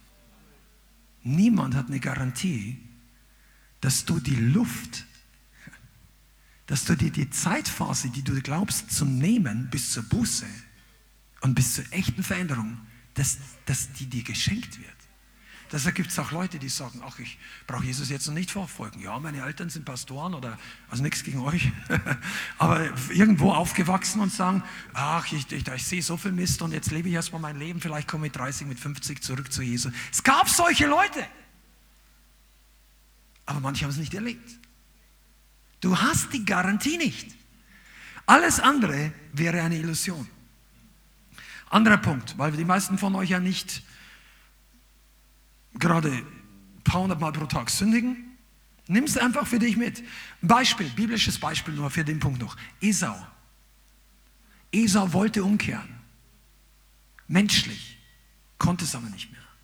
Die Bibel sagt, dass der Raum zur Buße nicht mehr gefunden hat. Warum? Weil er vorher schon die Gnade Gottes, das Heilige, seine Berufung und die Beziehung zu Gott mit Füßen getreten hat. Du das bei mir schafft das wirklich Ehrfurcht Gottes. Ein Mann, der die Konsequenzen seiner Sünde sieht und danach nicht mehr rumkommt, weil er vorher jede Warnung des Geistes Gottes ignoriert hat. Und ich sage dir mal eins, auch Ananias und Sapphira wurden vom Heiligen Geist gewarnt. Auch die Leute, die in der Bibel ein schlechtes Ende genommen haben, die wurden alle gewarnt. Keiner ist einfach plopp und ach ja, den trifft es aber schnell und die anderen kriegen 20 Mal Chance. Jeder, der Heilige Geist redet zu uns. Aber von außen kannst du das nicht immer sehen. Und es ist eine Illusion zu glauben, dass du immer wieder bei Null anfangen kannst. Frag Saul, frag Esau. Oder frag Ananias und Sapphira. Die hatten gewiss nicht damit gerechnet, dass das ihr letzter Tag war, als sie ihr Opfer in die Gemeinde gebracht haben. Die haben gedacht, die kriegen so einen halben Orden. Alle anderen kriegen den ganzen, wir wollen nur den 70 Prozent, weil wir gehen nicht alles, aber die haben gedacht, sie, sie kriegen jetzt auch eine Bank mit ihrem Namen eingraviert irgendwo. Kennt ihr diese Spender, Ehrungen? Ich sage nicht, dass es verkehrt sein muss, aber die haben erwartet. Und der Tag ging nicht zu Ende, ohne dass sie es, ja, die haben Jesus gesehen. Und die wollten das dann sicherlich nicht. Anderer Punkt, für uns vielleicht ein bisschen praktischer. Ja, das wird schon ein bisschen, das hat, das hat Biss heute, also so geistlich, dass du Nahrung mitnehmen kannst. Eine Illusion ist zu glauben, dass äußere Umstände, dass die Umstände, die dich daran hindern, gehorsam zu sein, nicht in deiner Verantwortung liegen. Dachte mir, ich sage es nochmal. Es ist eine Illusion zu glauben, dass die Umstände, die dich hindern, gehorsam zu sein, nicht in deiner Verantwortung liegen. Was das heißt, dass viele von uns sagen, ich würde ja gern das und das tun, aber ich kann nicht, weil das und das. Das geht nun mal nicht, weil in meinem Leben oder in meinen Umständen oder in meinem Zeit oder in meinem Geld Geld ist ein anderes Thema. Aber auch hier ist zu glauben, dass die Umstände ein guter Grund sind, Gott nicht zu dienen. Mein Job, meine Zeitplanung, meine komplizierte Familiensituation, mein, mein Studium. Was kannst du noch, sonst noch reintun? Also die Umstände, in denen du, ich rede jetzt zu erwachsenen Leuten, ich rede nicht zu Kindern, die Entscheidungen für ihr Leben noch nicht komplett eigenverantwortlich treffen können und sollen. Aber erwachsene Personen, und das ist die Mehrheit hier, du bist in deinen Umständen wegen deiner Entscheidungen. Sagst ja, das wollte ich aber nicht. Aber du hast trotzdem etwas dazu beigetragen. Und so gut wie jeder hier, ich kenne, ich sehe im Moment niemand, der nicht frei genug wäre, seine Umstände in vielen Bereichen zu ändern. Du hattest, du bist ja nicht, also wenn du als Menschen, als, wie sagt man, äh, in, in moderne Sklaverei gekommen bist und wo arbeitest, wo du nicht willst und kein Geld kriegst und du schaust aus irgendeinem Grund diesen Livestream an oder du bist sogar hier, dann gilt das natürlich nur bedingt für dich. Aber dann gibt es Lösungen für deine Situation. Es gibt Leute, die wollen dir helfen, es gibt Organisationen, die bringen dich raus. Auch hier muss man wollen, auch wenn es ein bisschen vielleicht scary ist. Aber jeder von uns hat die äußeren Umstände mehr oder weniger. Du hast doch deinen Arbeitsvertrag, unter deinem Arbeitsvertrag war zwei Striche. Also alle, die ich hatte, war so. Vom Arbeitgeber, vom Arbeitnehmer. Der Arbeitnehmer bist du oder ich. Also, aus seinem bist Chef. Aber dann ist es erst recht. Hast du Freiheit und Verantwortung. Über deine Zeit. Ja, ich kann nicht. Mein Geschäft läuft so gut. Oder, oder ich kann nicht, ich muss Überstunden machen. Klar, an einem Tag kann es sein, dass das nicht anders geht. Obwohl, wenn dir gerade Jesus vorbeiläuft und er sagt, und da stehen deine Boote und du bereinigst gerade deine Netze und dein Vater, der dein Chef ist, der dir die Firma beinahe, er sagt, nächstes Jahr übergebe ich das, ich bin alt, mir tut das Rücken weh, du bist der Chef, jetzt machen wir noch alles, damit die Leute dich, damit du alles lernst und dann kriegst du die drei Boote und die fünf Angestellte und mach was, Junge. Mach was aus deinem Leben. Du kannst das. Ich sehe in dir einen Geschäftsmann. Du arbeitest hart. Ich weiß nicht, was der Vater von Simon. Der hieß Jona. Simon Bar Jona, Sohn des Jonas. Jona. Und sein Vater hat wahrscheinlich nicht damit gerechnet, dass er alles hinschmeißt wegen dem Rabbi, der einfach nur, der noch nicht mal ein Zuhause hat. Für Gunst glaubst du, hat er es bei seiner Familie freigesetzt? Ich weiß es nicht. Aber du findest keine positiven Worte. Der hatte eine Frau. Ja, ja. Der, also der hatte eine Schwiegermutter. Aber du lest nichts von denen, dass die Jesus gedient haben. Vielleicht haben sie später. Aber wenn, wenn da nichts drinsteht, vermute ich, dass es vielleicht nicht immer auferbauend war. Weil die Bibel ist geschrieben, damit wir lernen. Und jeder von uns weiß doch, um was es geht, oder doch nicht? Es ist eine Illusion zu glauben, dass du gleichzeitig der Chef in einem jungen Aufstreben, dass du deine Gaben als Geschäftsmann umsetzen kannst und Apostel gleichzeitig. Du kannst es nicht. Es geht nicht. Es ist eine Illusion.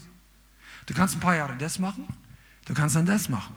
Aber gleichzeitig ist eine Illusion. Und jetzt kann jeder für uns die eigene Situation. Wisst ihr, es ist auch für meine Situation ernsthaft im Sinne von, viele von uns und von euch haben Gaben. Und Charismatiker, die wurden mal eine Zeit lang so trainiert, Gabentests und alles Mögliche. Und es muss nicht schlecht sein, aber deine Berufung lest du nicht aus dem Gabentest ab. Mach das, den Fehler nicht. Du lest auch nirgends, dass irgendwie Samuel zuerst mal zu seinen Söhnen und zu David sagt, du, ich habe hier einen Test, kannst du nicht mal ausfüllen, ich muss schauen, wie Gott dich gebrauchen möchte oder so. Das war, du liest das nicht in der Bibel. Auch im Neuen Testament nicht. Ja, Jesus wusste alles. Ja, aber Paulus, wisst ihr, nach, dem, nach welchen Kriterien er seine Mitarbeiter ausgesucht hat? Die, die bei ihm bleiben, wenn die Kugeln fliegen. Also, wenn es heiß wird, übertragen. Einer ging zurück, der ist Johannes Markus. Paulus sagt beim nächsten Mal, du, na, den möchte ich nicht mitnehmen, weil ich möchte nicht auf der Hälfte des Weges wieder ohne Helfer dastehen. Und der Barnabas hatte mehr Mitleid, da gab es da Streit. Was heißt Mitleid? Ja, menschliches Mitleid. Ich persönlich glaube wahrscheinlich, der wäre nicht der richtige Helfer gewesen. Der Johannes Markus hat später Buße getan, war dann nochmal für ihn am Ende seines Lebens nützlich. Barnabas ging nach Zypern. Das ist dort, wo er ein bisschen mehr ein. Aber die haben sich getrennt wegen so einer Sache. Weißt du, deine Berufung ist davon, du kannst viele Gaben haben, aber vielleicht will Gott gar nicht alle deine Gaben benutzen. Das hat es auch selten im Gottesdienst gehört. Glaubst du, äh, schau mir echt an, so ich nicht glauben. Ich kann, okay, dann lass mir von mir ein Beispiel geben. Man kann lernen zu lernen. Man kann sich autodidaktische Fähigkeiten aneignen. Oder du hast tatsächlich verschiedene Ausbildungen gleichzeitig. Du hast in, in frühester Kindheit gelernt, wie man konstruiert, wie man Musik schreibt. Dann hast du gelernt, wie man Computer programmiert. Mit 25 dann, wie man Geschäft führt. Und jetzt bist du 38 und hast noch drei andere Fähigkeiten und denkst, kann ich alles brauchen. Und, und, und es öffnen sich Türen. Weil du kannst es und plötzlich bist du nicht mehr eigensinnig, du bist mehr stur, du bist ein guter Arbeiter. All die Dinge, die man lernt in der ABC-Schule des christlichen Charakters. Oh, sei da Ah, jetzt habe ich schon ein paar Leute. Du, das ist wirklich wahr, das ist eine andere Predigt. Sorry, musst, musst später mal einschalten. Aber das ist tatsächlich, man muss das lernen und plötzlich funktioniert dein Leben. Und die Leute kommen zu dir und sagen, kannst du mir helfen? Ich bezahle dich. Du, das ist mir wirklich passiert. War aber auch eine Gebetserhörung.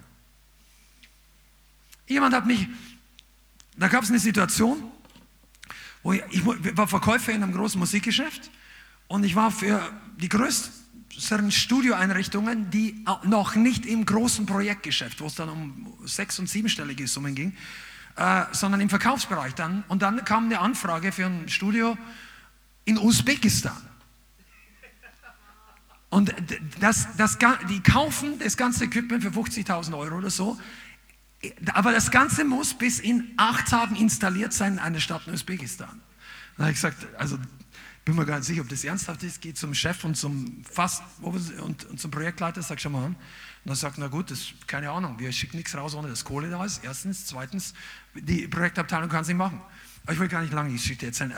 Lange Geschichte kurz, mit Absprache unseres Geschäftes habe ich gesagt, ich kann das, die, die, die bezahlen mir riesig viel Geld, dass ich dorthin fliege und das Studio einrichte, weil das muss zu einem Feiertag, der der, der der, Geburtstag des Präsidenten ist, dieses riesige Gebäude, das dem Präsident geschenkt wird, also der Stadt geschenkt, Korruption. Versteht ihr? Also, da, da wurde Marmor eingeflogen für die Außenfassade dieses Gebäudes.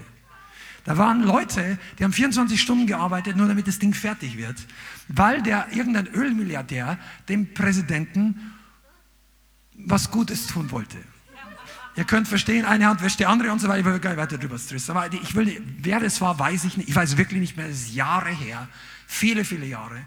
Und, ähm, aber plötzlich sitze ich da im Flugzeug und ich verdiene gute Kohle. Die Kohle haben wir dann gut investiert, Bianca und. Das war das gleiche Jahr, wo wir nach Frankfurt kamen. Da hat der Heilige Geist uns gesagt, von diesem Geld Also ich, ich will gar nicht groß. Der hat uns dann herausgefordert von dem Geld. Ich, also da hast du innerhalb von zwei Tagen vierstellige Summen bei weitem verdient, weil die haben einfach gesagt, das muss gemacht werden. Und das war nicht kompliziert, es war nur Arbeit. Ja, und so weiter. Und jetzt möchte ich dir mal was sagen. Was ist, wenn dir das passiert? Du sagst, Halleluja! Natürlich habe ich auch gesagt, Halleluja! Und dann kommt die nächste Chance. Und die nächste. Und du denkst, der Herr gibt mir hier eine offene Tür. Der Herr hat mich gesegnet. Ja, wisst ihr, wenn ich das gedacht hätte, dann hättest du eine Einladung gekriegt zum Studioseminar. Ich hätte jetzt nicht gepredigt heute. Ich würde heute noch Studios aufbauen. Da hättest du die dann nicht gekriegt, weil du hast kein Interesse dran. Aber ihr wärt nicht meine Zielgruppe gewesen. Wären auch keine Leute von neuem geboren worden. Wir würden nicht das Evangelium auf den Straßen von Frankfurt verkündigen.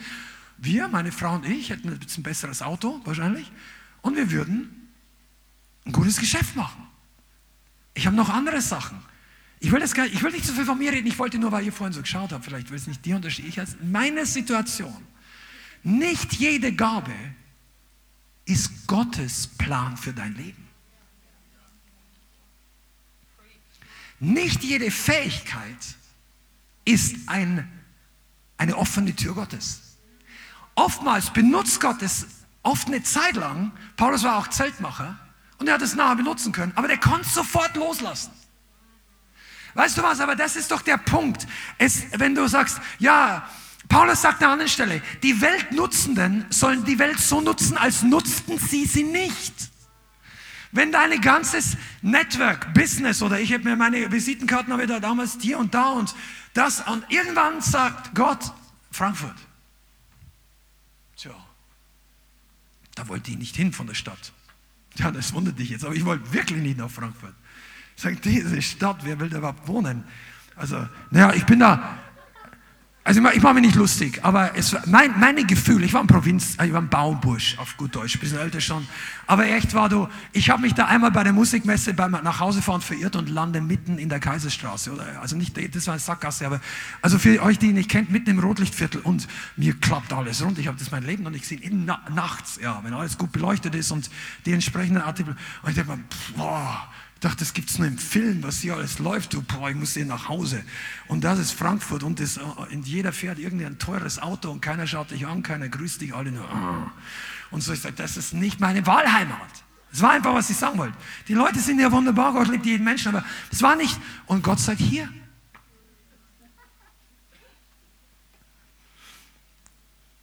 Aber, Gott, aber es ist eine Illusion zu glauben, dass beides geht. Sagst du, ja, ich sehe das anders. Kannst du. Aber du wirst Jahre verschwenden. Du wirst lernen, weißt du, Illusionen platzen alle irgendwann mal. Du musst noch nicht mal Christ sein, damit du das erlebst. Jede Illusion wird eines Tages platzen. Aber ich möchte mal kurz dieses. Schreib dir mal Lukas 14, Vers 16 auf und lese es zu Hause durch. Weil das ist das biblische Beispiel mit diesen dass Leute sagen, es geht nicht. Lukas 14, Vers 16. Und dann fangen Leute an, sich zu entschuldigen, nachdem sie der König einlädt für ihre, ähm, für seine Hochzeitsfeier. Und der eine sagt, ich kann nicht kommen. Und ich habe, ich habe einen Acker gekauft und muss unbedingt hinausgehen und ihn besehen. Halte mich für entschuldigt. Ein anderer sprach, ich habe fünf Joch Ochsen gekauft. Das waren keine Haustiere, das waren Arbeitstiere. Das war ein Traktor. Der hat seine, der hat seinen Betrieb erweitert und sagt, jetzt muss ich damit arbeiten, ich will Geld verdienen und äh, ich gehe hin, um sie zu erproben. Halte mich für entschuldigt. Ein anderer sprach, ich habe eine Frau geheiratet. Ah, und deshalb kann ich nicht kommen. Und hier zeigt sich das Problem. Ich kann nicht. Jesus ruft und die Leute sagen, ich kann nicht. Weißt du, eigentlich ist es nicht mein Problem. Du, schau, mein, ich kann nicht. Ich kann nicht weg. Ja, du wurdest ja nicht zwangsverheiratet. Ich kann nicht, heißt, sie glauben, es geht nicht. Aber die Menschen haben vorher ihre Entscheidung getroffen, sind jetzt in einer Situation, Und jetzt wird der Gehorsam kostspieliger. Aber die, die, die, Tatsache, dass es dich jetzt mehr kostet, ist die Folge deiner Entscheidung, nicht, dass Jesus es schwer macht. Wenn du vorher so gelebt hast, dass du jetzt drei Kinder unehelich hast, du musst alle erziehen, also bezahlen. In Deutschland gibt es ja sowas wie Unterhaltszahlung, Unterhaltsverpflichtung und so weiter. Und sag, ja, ich, ich kann Gott nicht. Ja, es war dein Lebensstil. Da musst du jetzt um Gnade bitten, dass du Finanzen hast, dass du das weiterführen kannst. Gott kann das machen. Aber du kannst dich nicht ausruhen auf den Entscheidungen deiner Vergangenheit. Und ich möchte was sagen. Das ist eine Illusion, dass wir eines Tages vor Gott stehen und er sagt, okay, na, du konntest wirklich nicht. Ah, dein Leben war zu hart. Weiter, nächste, setzt ihn da drüben hin. Nein, wenn wir nicht gehorchen, dann ist unsere Entscheidung. Wenn du nicht in den Gottesdienst kommst, wenn Gott nicht, was ist nicht? Weißt du, der Grund, warum diese Gottesdienste jeden Sonntag laufen, der Grund, warum diese Kamera dort steht, ist, weil wir einfach Mitarbeiterrichtlinien haben. Das sage ich ganz selten, zumindest nicht im Gottesdienst. Weißt du, bei uns sind die Leute Mitarbeiter, auf die man sich verlassen kann im Normalfall. Jeder macht mal einen Fehler Okay, aber ich komme zu dem Punkt auch nochmal gleich. Pass mal auf, die Kamera baut sie nicht von selber auf. Aber um 4 Uhr warten Leute drauf, dass der Livestream läuft. Also brauchst du Leute, die das machen, was sie vorher gesagt haben. Und wenn du sagst, es geht nicht, ja, gut, dann vielleicht bist du auch nicht in diesem Team, ist ja keine Sache. Aber wenn du zu Gott sagst, ich kann nicht dienen, das ist eine Illusion. Weil eine Gemeinde ist eine Sache. Aber du kannst auch nicht Gott dienen ohne eine Gemeinde. Das ist eine Illusion. Es gibt keine Internetprediger, die niemals vor die Tür setzen, die kein geistlich gesundes Umfeld um sich haben, die Gott gesandt hat. Andere, nicht wir, andere, viele gesalbte Prediger sagen, es ist fast schon ein Problem geworden, dass jeder im Internet irgendwie eine Plattform sich bauen kann und du weißt vielleicht gar nicht, wer ist über denen, was haben die schon durchgemacht, sind die Stationen in ihrem Leben gegangen, haben die Leute, die in ihr Leben hineinsprechen können und dürfen, gibt's das? Das weißt du nicht, du findest nur, dass deine Gabe gut ist, er sagt das, was du noch nie gehört hast, der muss vom Herrn sein und so weiter und drei Jahre später hörst du, der hat die zweite Frau geschieden oder was auch immer. Wisst ihr, das ist auch Illusion, weil Leute drehen sich dann letztendlich die Bibel so zurecht. Und ich muss, ich muss schneller machen, wir müssen eigentlich, oh, das haben wir schon durchgehabt hier. Eine Illusion ist zu glauben, dass deine Berufung sich auch dann erfüllt. Freunde, ich muss es heute sagen, der Heilige Geist hat es mir gegeben. Eine Illusion ist zu glauben, dass deine Berufung sich einfach erfüllt, wenn du nur weitermachst, auch wenn du den Commitment, die du damals hattest, wieder verlierst. Gott hat dir deine Berufung gegeben, als du ernsthaft warst, ihm zu dienen. Und vielleicht hat er eine Vision gegeben. Und jetzt sind drei Jahre ins Land gegangen. Und du bist nicht mehr voller Sünde. Du, du, Gott hat dich gesegnet. Und plötzlich verändern sich deine Prioritäten und dein Zeitplan. Und andere Dinge werden auch wichtig. Am Anfang war Jesus alles. Weil du hattest nichts anderes. Und plötzlich gelingen die anderen Dinge auch. Wir können offene Türen sein. Beruflich, privat. Vorhin, der hat gesagt, Frau, Mann, Haus, Hund, Kind, Auto, Fußball, was auch immer. Fußball ist immer. Aber vielleicht ist es für dich. Und dann ändern sich die Prioritäten und du hältst einfach fest und glaubst, die Berufung kommt zustande. Du, wenn, wenn deine Prioritäten sich ändern, wird das nicht passieren. Das ist eine Illusion. Aber das, das hört man nicht gerne. Nur weil die letzten drei Jahre gesegnet waren oder zwei von den dreien, heißt nicht, dass die nächsten drei Jahre genauso sind, wenn du deine Prioritäten änderst. Ja, niemand steht am Morgen auf und sagt, ich ändere jetzt meine Prioritäten. Und das letzte war mir zu viel. Die letzten drei Jahre waren mir zu viel Jesus. Ich hatte naja, jetzt vielleicht, aber in allermeisten Fällen sagt das niemand. Und vor allem nicht ohne Anlass, nicht ohne Vorgeschichte. Weißt du, wie du auf so eine Idee kommst? Weißt du wie? Selbsttäuschung. Du, du, du, du stehst nicht auf und sagst, mein Leben wird besser ohne Jesus. Du sagst, das, was ich vorher geglaubt habe, ist eigentlich nicht die ganze Wahrheit. Und wer hat dir das erzählt? Sollte Gott wirklich gesagt?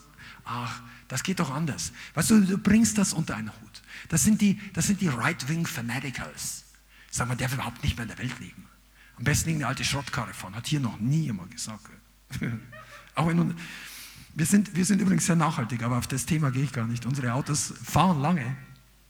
Sehr umweltfreundlich. Weil ich meine, sagen die, ja, das ist noch ein Diesel. Ja, bevor, bevor dein Elektro die dritte Batterie braucht, fährt man eine 400.000 Kilometer. Das ist, aber es ist ein anderes Thema. Ich, ich komme hier vom Hundertsten ins Tausende. Also, kannst du mal ein bisschen lächeln, weil einige von euch haben jetzt sehr schockiert geschaut. Holy Ghost. Unsere Berufung kommt nicht automatisch zustande, weil wir haben einen Feind. Und der schläft nicht. Der Feind ist ein Professional. Der ist kein kurz ausgebrochener Freizeitdämon, der kurz irgendeinen Hochleistungschristen schnell aufs Glatteis führen will und abprallt schon an deiner Schuhsohle. Der Feind ist wirklich jemand, der sich überlegt, wie er dich erwischen kann. Weißt du, wie er dich kriegt? Durch Gelegenheiten. Durch gute Angebote. Der hat noch nichts gesagt zu Jesus. Komm, wir drücken hier Bank. Wer der Stärkere soll gewinnen. Der Teufel kommt nicht so. Der kommt auch nicht zum Christen und sagt, wollen wir mal testen, ob ich oder du stärker bist? Der sagt das nicht. Höchstens so total eingeschüchterte Christen, die keine Ahnung haben, wer sie sind. Aber im Normalfall kommt er und sagt, hey, pass mal auf, Gott hat es nicht so gemeint. Und das sagt er zu den meisten auch nicht, weil die sagen, geh hinter mich, Satan. Sag, hey, das, was der dir da erzählt, das ist ja gar nicht, was Gott will. Gott hat viel bessere Pläne. Er sieht es viel zu engstirnig. Probier doch mal aus. Du bringst das alle unter einen Hut. Ich werde dir helfen. Es geht leicht. Es muss nicht so anstrengend sein. Anstrengung ist sowieso nicht von Gott. Das ist nicht meine Worte, das ist nicht die Predigt von uns. Das ist, ich paraphrasiere jetzt ein bisschen Gedanken, die da kommen. Frag mal Paulus übrigens, falls du dir jetzt dazu am Zweifeln bist, was da die Wahrheit ist. Wie, wie, wie, sein Leben war extrem gesegnet und auch nicht ganz einfach. Aber er war voll der Gnade. Gnade der Gnadenapostel hat am meisten geschwitzt. Also ein anderes Thema. Pass mal. Wir haben ja vorhin gelesen, eine beschönigende, dem Wunschdenken entsprechende Selbsttäuschung. Wer ist denn der größte Getreu? Wer, wer ist der Vater? Der Satan ist der erste. Ich habe ich hab, ich hab eine zwei Predigten mir aufgeschrieben, wir müssen jetzt, ach, meine Güte, aufhören. Pass mal auf, der Teufel ist der Erste, der eine Illusion geglaubt hat, weil er sich selber eingeredet hat. Ich, ich, ich werde sein wie Gott. Ich werde größer sein als Gott. Ich kann das. Ich habe das verdient. Nein, das geht. Gott hat gesagt, wir machen das hier so. Nein, das ist nicht so. Leute, hört auf mich. Der erzählt das falsch und hat ein Drittel der Engel mitgenommen. Der war Influencer. Der Satan ist der erste Influencer. Es ist so. Gut, vielleicht Gott ist der größte Influencer, weil er die anderen Engel trotzdem. Aber er hat den Gegenspieler. Glaub nicht, dass YouTuber, dass Social Media der, die, was Neues ist. Ich habe nichts gegen Social Media, wir sind ja drauf. Aber eine Selbsttäuschung. Die Selbsttäuschung ist immer dann, wenn wir Wunsch, Wun auf, der kommt mit dem, was du dir wünschst. Nicht, was du, was Gott für dich hat. Sagt ja, aber das ist doch vielleicht manchmal das Gleiche. Ja, aber wenn es nicht ist, dann ist die Entscheidung. Was, wenn nicht? Kannst du loslassen. Wir reden von Illusion, Vision, Illusion, der Heilige Geist. Der Heilige Geist ist dein Leiter. Er ist deine Richtschnur. Er ist derjenige, der dich immer in alle Wahrheit führt. Er ist dein Licht in der Finsternis. Der Leuchtturm. Und unsere Gemeinde heißt Lighthouse. Haus des Lichts. Nicht Leuchtturm in dem Sinn. Also von, von der Vision dahinter. Aber selbst der Leuchtturm an, irgendwo im Norden Deutschlands, an, an der Nordsee, der Heilige Geist ist sowas für dich. Wenn du dich nicht mehr auskennst, da kommt das Licht her. Der Heilige Geist ist das Ende aller Illusionen, wenn du ihn hören willst. Mensch, ich glaube, wir müssen eine Serie draus machen. Das ist so, Jesus hat das alles angesprochen, er hat das konfrontiert und er hat Beispiele gegeben und er hat Leute zurückgerufen und er ruft dich und mich und er möchte unsere Illusionen zerstören, damit die echte Vision zustande kommt. Verstehst du? Er möchte uns zeigen, dass das ist nicht, das ist nicht real. Erwarte das nicht. Du brauchst Realitätstouch. Es sind Leute heute nicht mehr in der Gemeinde, weil sie in einer Illusion geglaubt haben, dass das und das entweder einfacher ging oder besser. Und du siehst einfach, wir haben mit keinem ein Problem, der nicht mehr in die Gemeinde kommt. Das ist Gottes Sache. wo die Sachen schwierig werden, wenn Leute hier reinkommen und Sachen kaputt hauen oder andere Leute. Also die Bibel sagt, da gibt es da gibt's einfach für Leiterschaft auch Prinzipien, dass man die Gemeinde schützt. Aber jeder darf seine freie Entscheidungen treffen, okay? Aber trotzdem solltest du mit Augen des Geistes, erinnert euch Vision, das Leben der Leute anschauen, die das in Frage stellen, was du glaubst. Oder wenn du in Frage stellst, was andere glauben, schau auf die Frucht. Schau nicht auf das Maß der Bequemlichkeit. Schau nicht, welcher Weg einfacher erscheint bei scheinbar gleichem Ergebnis. Schau bei den Leuten, was war das Ergebnis. Weil reden kann man viel. Was kommt am Ende dabei raus? Übrigens ist das auch das Kriterium, nach dem Gott am Ende uns alle beurteilt. Nicht nur unser Herz, sondern auch unsere Werke. Das ist nicht Werksgerechtigkeit, das sind Werke des Glaubens, die aus einem Herzen des Glaubens kommen. Aber auch im Neuen Testament werden wir am Ende danach beurteilt, was die Resultate waren. Das kannst du lesen in dem Gericht, das kannst du lesen, der, Lohn, der Herr gibt denen Lohn. Und zweitens in den sieben Cent schreiben der Offenbarung, die letzten Worte Jesu zu seiner Gemeinde steht das gleiche Prinzip. Verhärte dein Herz nicht.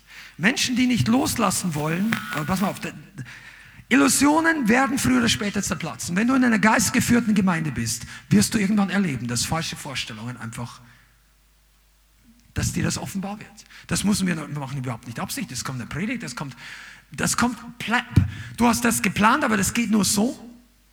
Nicht, weil alle gegen dich sind, sondern weil einfach das, das Setting gibt es nicht her. Vielleicht hast du geplant, sagst ja, ich würde gerne dem Herrn nachfolgen. Aber ich, wenn ich hier wohnen würde, dann würde ich jede Woche in den Gottesdienst kommen. Haben Leute schon gesagt, die kommen auch nicht. Aber es gibt Leute, die wohnen 100 Kilometer weg und kommen trotzdem jede Woche. Also was ist dein Problem? Weißt du, was ist? Die Illusion, dass es nicht geht. Ich sage jetzt nicht, du musst 300 Kilometer fahren, schalte dich ein. Aber die Illusion zerplatzt irgendwann. Und dann kommt eine ganz entscheidende Phase. Die paar Minuten gibt mir noch und dann machen wir Schluss hier. Pass mal auf, die Illusion, wenn uns plötzlich die Wahrheit aufgeht, wenn wir Reality facen müssen, wenn wir der Realität, wenn es nicht mehr so geht, unser Weg, wenn unser Leben zerbricht, weil doch leider unsere Vorstellungen nicht richtig waren. Dann kommt der Moment, wo wir der Tatsache ins Angesicht sehen müssen, dass das hat nicht funktioniert. Und wenn das da ist, dann sind Menschen, die nicht loslassen wollen, enttäuscht. Enttäuscht. Enttäuscht. Die Täuschung ist zu Ende. Und wenn du enttäuscht bist, trauerst du der Sache nach. Aber wenn du sehen würdest, wie Gott sieht, Vision, dann würdest du nicht nachtrauern für etwas, was zerplatzt, was vielleicht deine Sicht war. Weißt du, und hier, jetzt kommen wir zu dem doch auch manchmal ernüchternden Wahrheit. Die Leute fallen in der Endzeit genau deshalb ab. Das ist der Grund. Dieser Riesenabfall, Millionen von Leuten. Weißt du warum? Weil die Leute enttäuscht werden. Die, werden, die sagen, ich bin von der Gemeinde enttäuscht, ich bin von Menschen. Nein, kann sein, dass manche und Missbrauch ist nie. Aber wenn Leute vom Glauben abfallen wegen Menschen, dann waren sie nicht gegründet auf Jesus. Wenn du bist enttäuscht, deine Täuschung war, du hast dich verlassen auf Menschen. Du hast deine Hoffnung auf Menschen gesetzt. Du hast erwartet, dass die Menschen dich gut. Du hast, die Bibel sagt nicht, dein Grund, warum du Christ werden solltest, ist, weil die Menschen dort so gut sind. Das steht hier nicht drin. Es steht drin, ja, die sollen mich alle lieben. Du, das steht nicht in der Bibel. Die Bibel ist zu jedem, die Bibel ist nicht für dich, damit du zu deinem Bruder gehst und sagst, hier steht geschrieben, du sollst mich lieben. Das steht natürlich drin. Aber die Bibel ist geschrieben an dich und an mich. Und da steht du, ich, Christian, du, Tom, was auch immer. Du sollst deinen Nächsten lieben. Ja, aber das will ich nicht. Der soll erstmal mich lieben. Nein, Jesus hat uns zuerst geliebt, als wir noch Sünder waren. Deshalb, ja, 1. Johannes 3, sind auch wir schuldig, die Brüder oder Schwestern zu lieben. Aber weißt du was? Wenn du enttäuscht bist, wenn du wegen Menschen nicht mehr in eine Gemeinde gehst, dann warst du noch nie wegen Jesus da. Du warst vielleicht mal wegen Jesus da, aber du bist jetzt nicht mehr wegen Jesus. Du würdest jetzt nicht mehr wegen Jesus hingehen. Und das fühlt sich überhaupt nicht gut an. Diese Aussage würde in vielen Gemeinden erst gar nicht getroffen werden von, von der Kanzel. Aber weißt du, warum das wichtig ist? Damit ein Fundament passt. Weil eines Tages kann jeder Mensch kann fehlen, also kann enttäuschen. Jeder Mensch kann enttäuschen. Und manchmal, ist, du willst als Leiter die Leute nicht enttäuschen.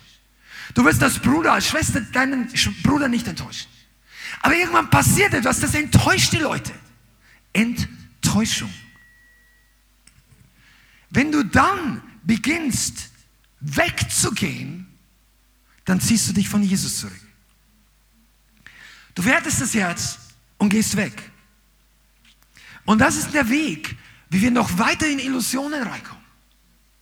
Manche Leute fallen einfach deshalb ab, weil sie ihre Vorstellung von Gott mitnehmen, jahrelang in charismatischen oder freien, ich nenne es geisterfüllte Gemeinden. Und irgendwann kommt etwas, was ihre Illusion platzen lässt. Dass Gott doch nicht so ist. Ja, aber ich habe mir das so ausgemalt. Ich rede nicht, dass Gott nicht gut ist, aber dass Gott diese Illusionen nicht bestätigt.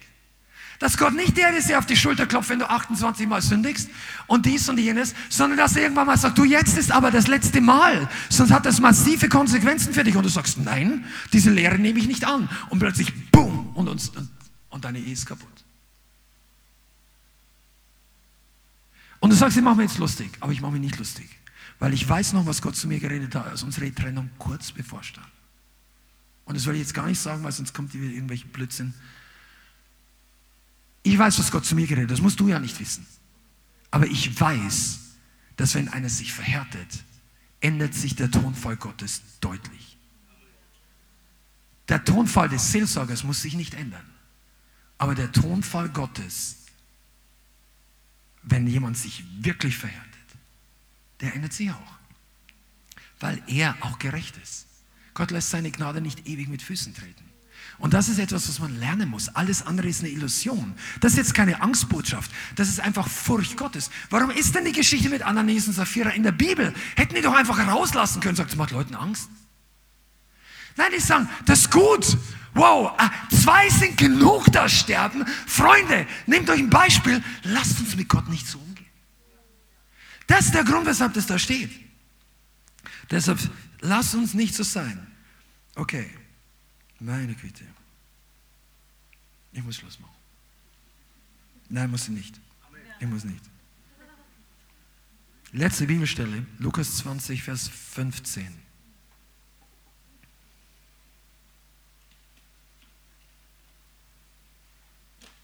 Wie werden Illusionen denn wirklich zerstört? Lukas 20, Vers 15. Das ist ein Gleichnis, das hat mit dem Thema zunächst mal nicht so viel zu tun.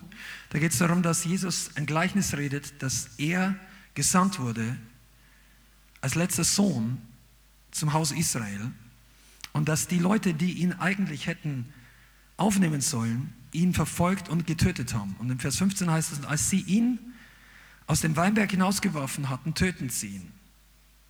Was wird nun der Herr des Weinbergs ihnen tun?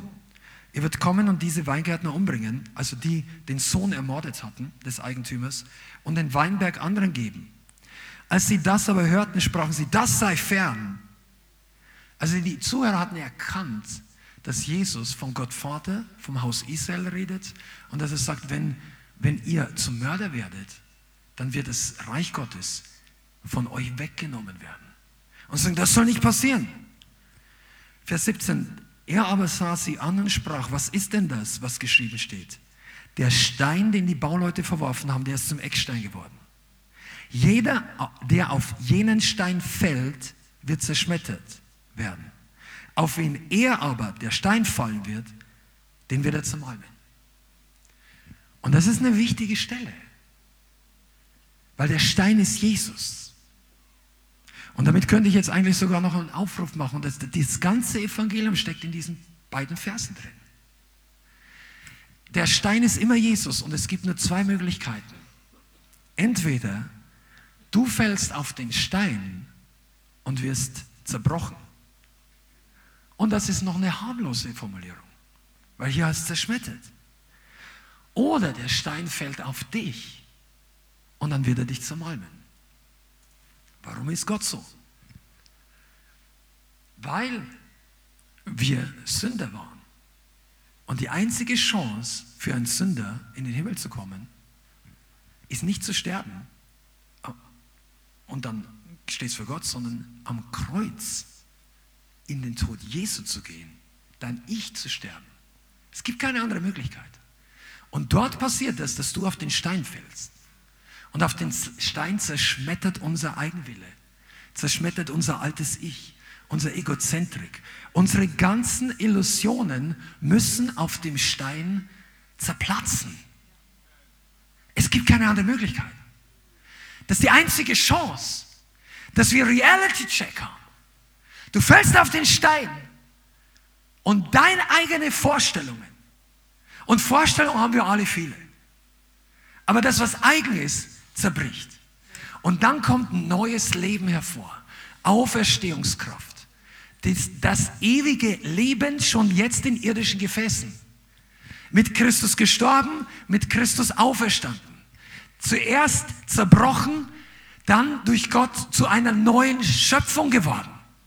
Aber manchmal ist unser altes Leben, unsere alte Haltung so noch da, dass dieser Zerbruch eben weitergeht. Und Menschen, die sich dem Zerbruch verschließen, sind unfähig für Gott. Also die werden mit Gott nicht, die werden nicht bei Gott dranbleiben. Du merkst es auch, wenn Leute dem Zerbruch sich verschließen, im Coaching, in der Seelsorge, in der Nachfolge, im, im Zusammenarbeit, wenn Leute sagen, nein, oh, das lasse ich, und, und dann, dann verlierst du komplett den Zugang im positiven Sinn. Du kannst nichts mehr für die Leute tun, obwohl du es vielleicht willst, obwohl du mit ganzen Herzen deine Zeit, deine was auch immer Gebete, wenn Leute sagen, ich, der, wenn für sie Zerbruch, wenn sie sich verhärten, wird der Distanz zwischen Jesus und ihnen immer größer. Und dann kommt irgendwann, wenn man den Weg bis zum Ende geht, der Punkt, wo der Stein auf sie fällt. Und das ist aber nicht das, was Gott möchte. Deshalb ist mein Abschlussgedanke für heute, weil es ist Teaching, ja.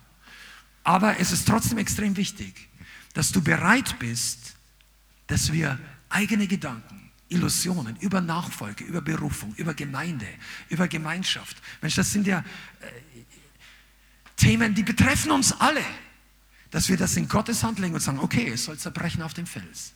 Wenn das wirklich so ist, wenn das für mich gelten würde, dass ich meinen Vater nicht beerdigen soll, dann würde ich es machen. Das ist die Haltung, die wir alle haben sollten. Weil deshalb steht dieses Gleichnis in der Bibel. Das steht nicht drin, um zu zeigen, wie komisch Jesus ist, sondern es steht drinnen, um zu zeigen, wenn die Situation für dich kommt. Und die kommt nicht für jeden. Vielleicht ist es für dich was anderes. Es ist nicht die es ist nicht der Vater. Vielleicht ist es dein Hobby. Keine Ahnung, vielleicht sind es deine Ängste. Vielleicht ist es den Geist der Ablehnung. Dass du sagst, ich, ich, ich gehe nicht mehr, ich kann nicht mehr hingehen, ich will das nicht mehr. Vielleicht bist du online und bist so verletzt worden, zum Teil zu Recht, oder weil es halt einfach jeder Mensch schon mal verletzt war, aber so richtig was Negatives dir getan worden. Du sagst, ich, ich schaue nur noch online Christentum an, ich gehe nicht mehr hin, ich will mich nicht mehr anschließen, ich, weil, und zwar, wenn das deine Haltung ist, dann mag es sein, dass das zerbrechen muss, weil Gott hat uns nicht geschaffen, allein Christ zu leben. Er möchte, dass wir uns einer lebendigen Gemeinde anschließen.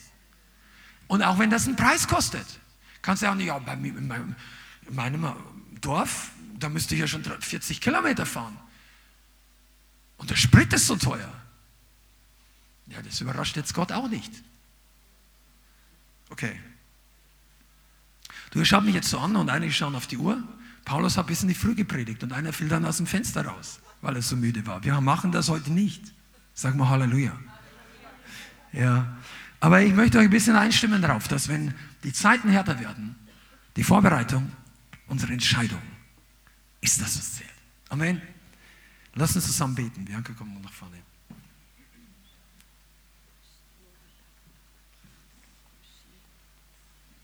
Das war heute mehr Teaching als reine Ermutigung.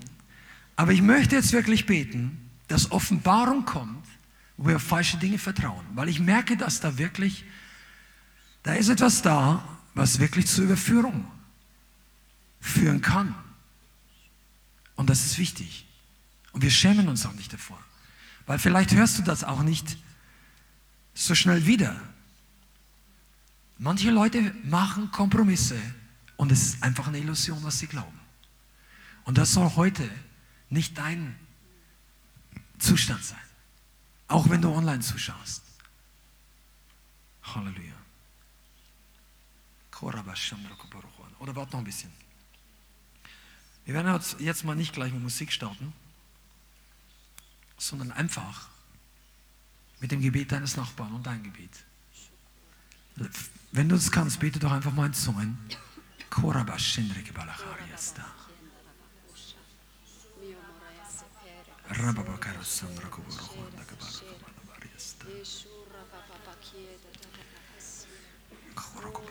Ich spüre wirklich, wie eine Salbung da ist, Dinge ans Licht zu bringen, die für manche Menschen richtig Konsequenzen haben werden. Ich, ich, weiß nicht, wen es betrifft und ich glaube, es betrifft definitiv auch viele Leute, die jetzt oder später zuschauen. Aber ich weiß, dass der Herr jetzt sagt, dass manche Leute umkehren müssen von Menschen, die sie zu ihrem eigenen Götzen gemacht haben.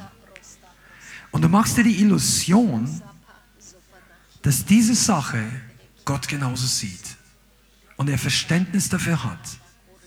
Während aber du merkst, dass du von einem Kompromiss in den nächsten rutscht, wenn du dich vergleichst mit deinem früheren geistlichen Leben. Und jetzt ist Zeit, einfach das von Herrn zu bringen, umzukehren.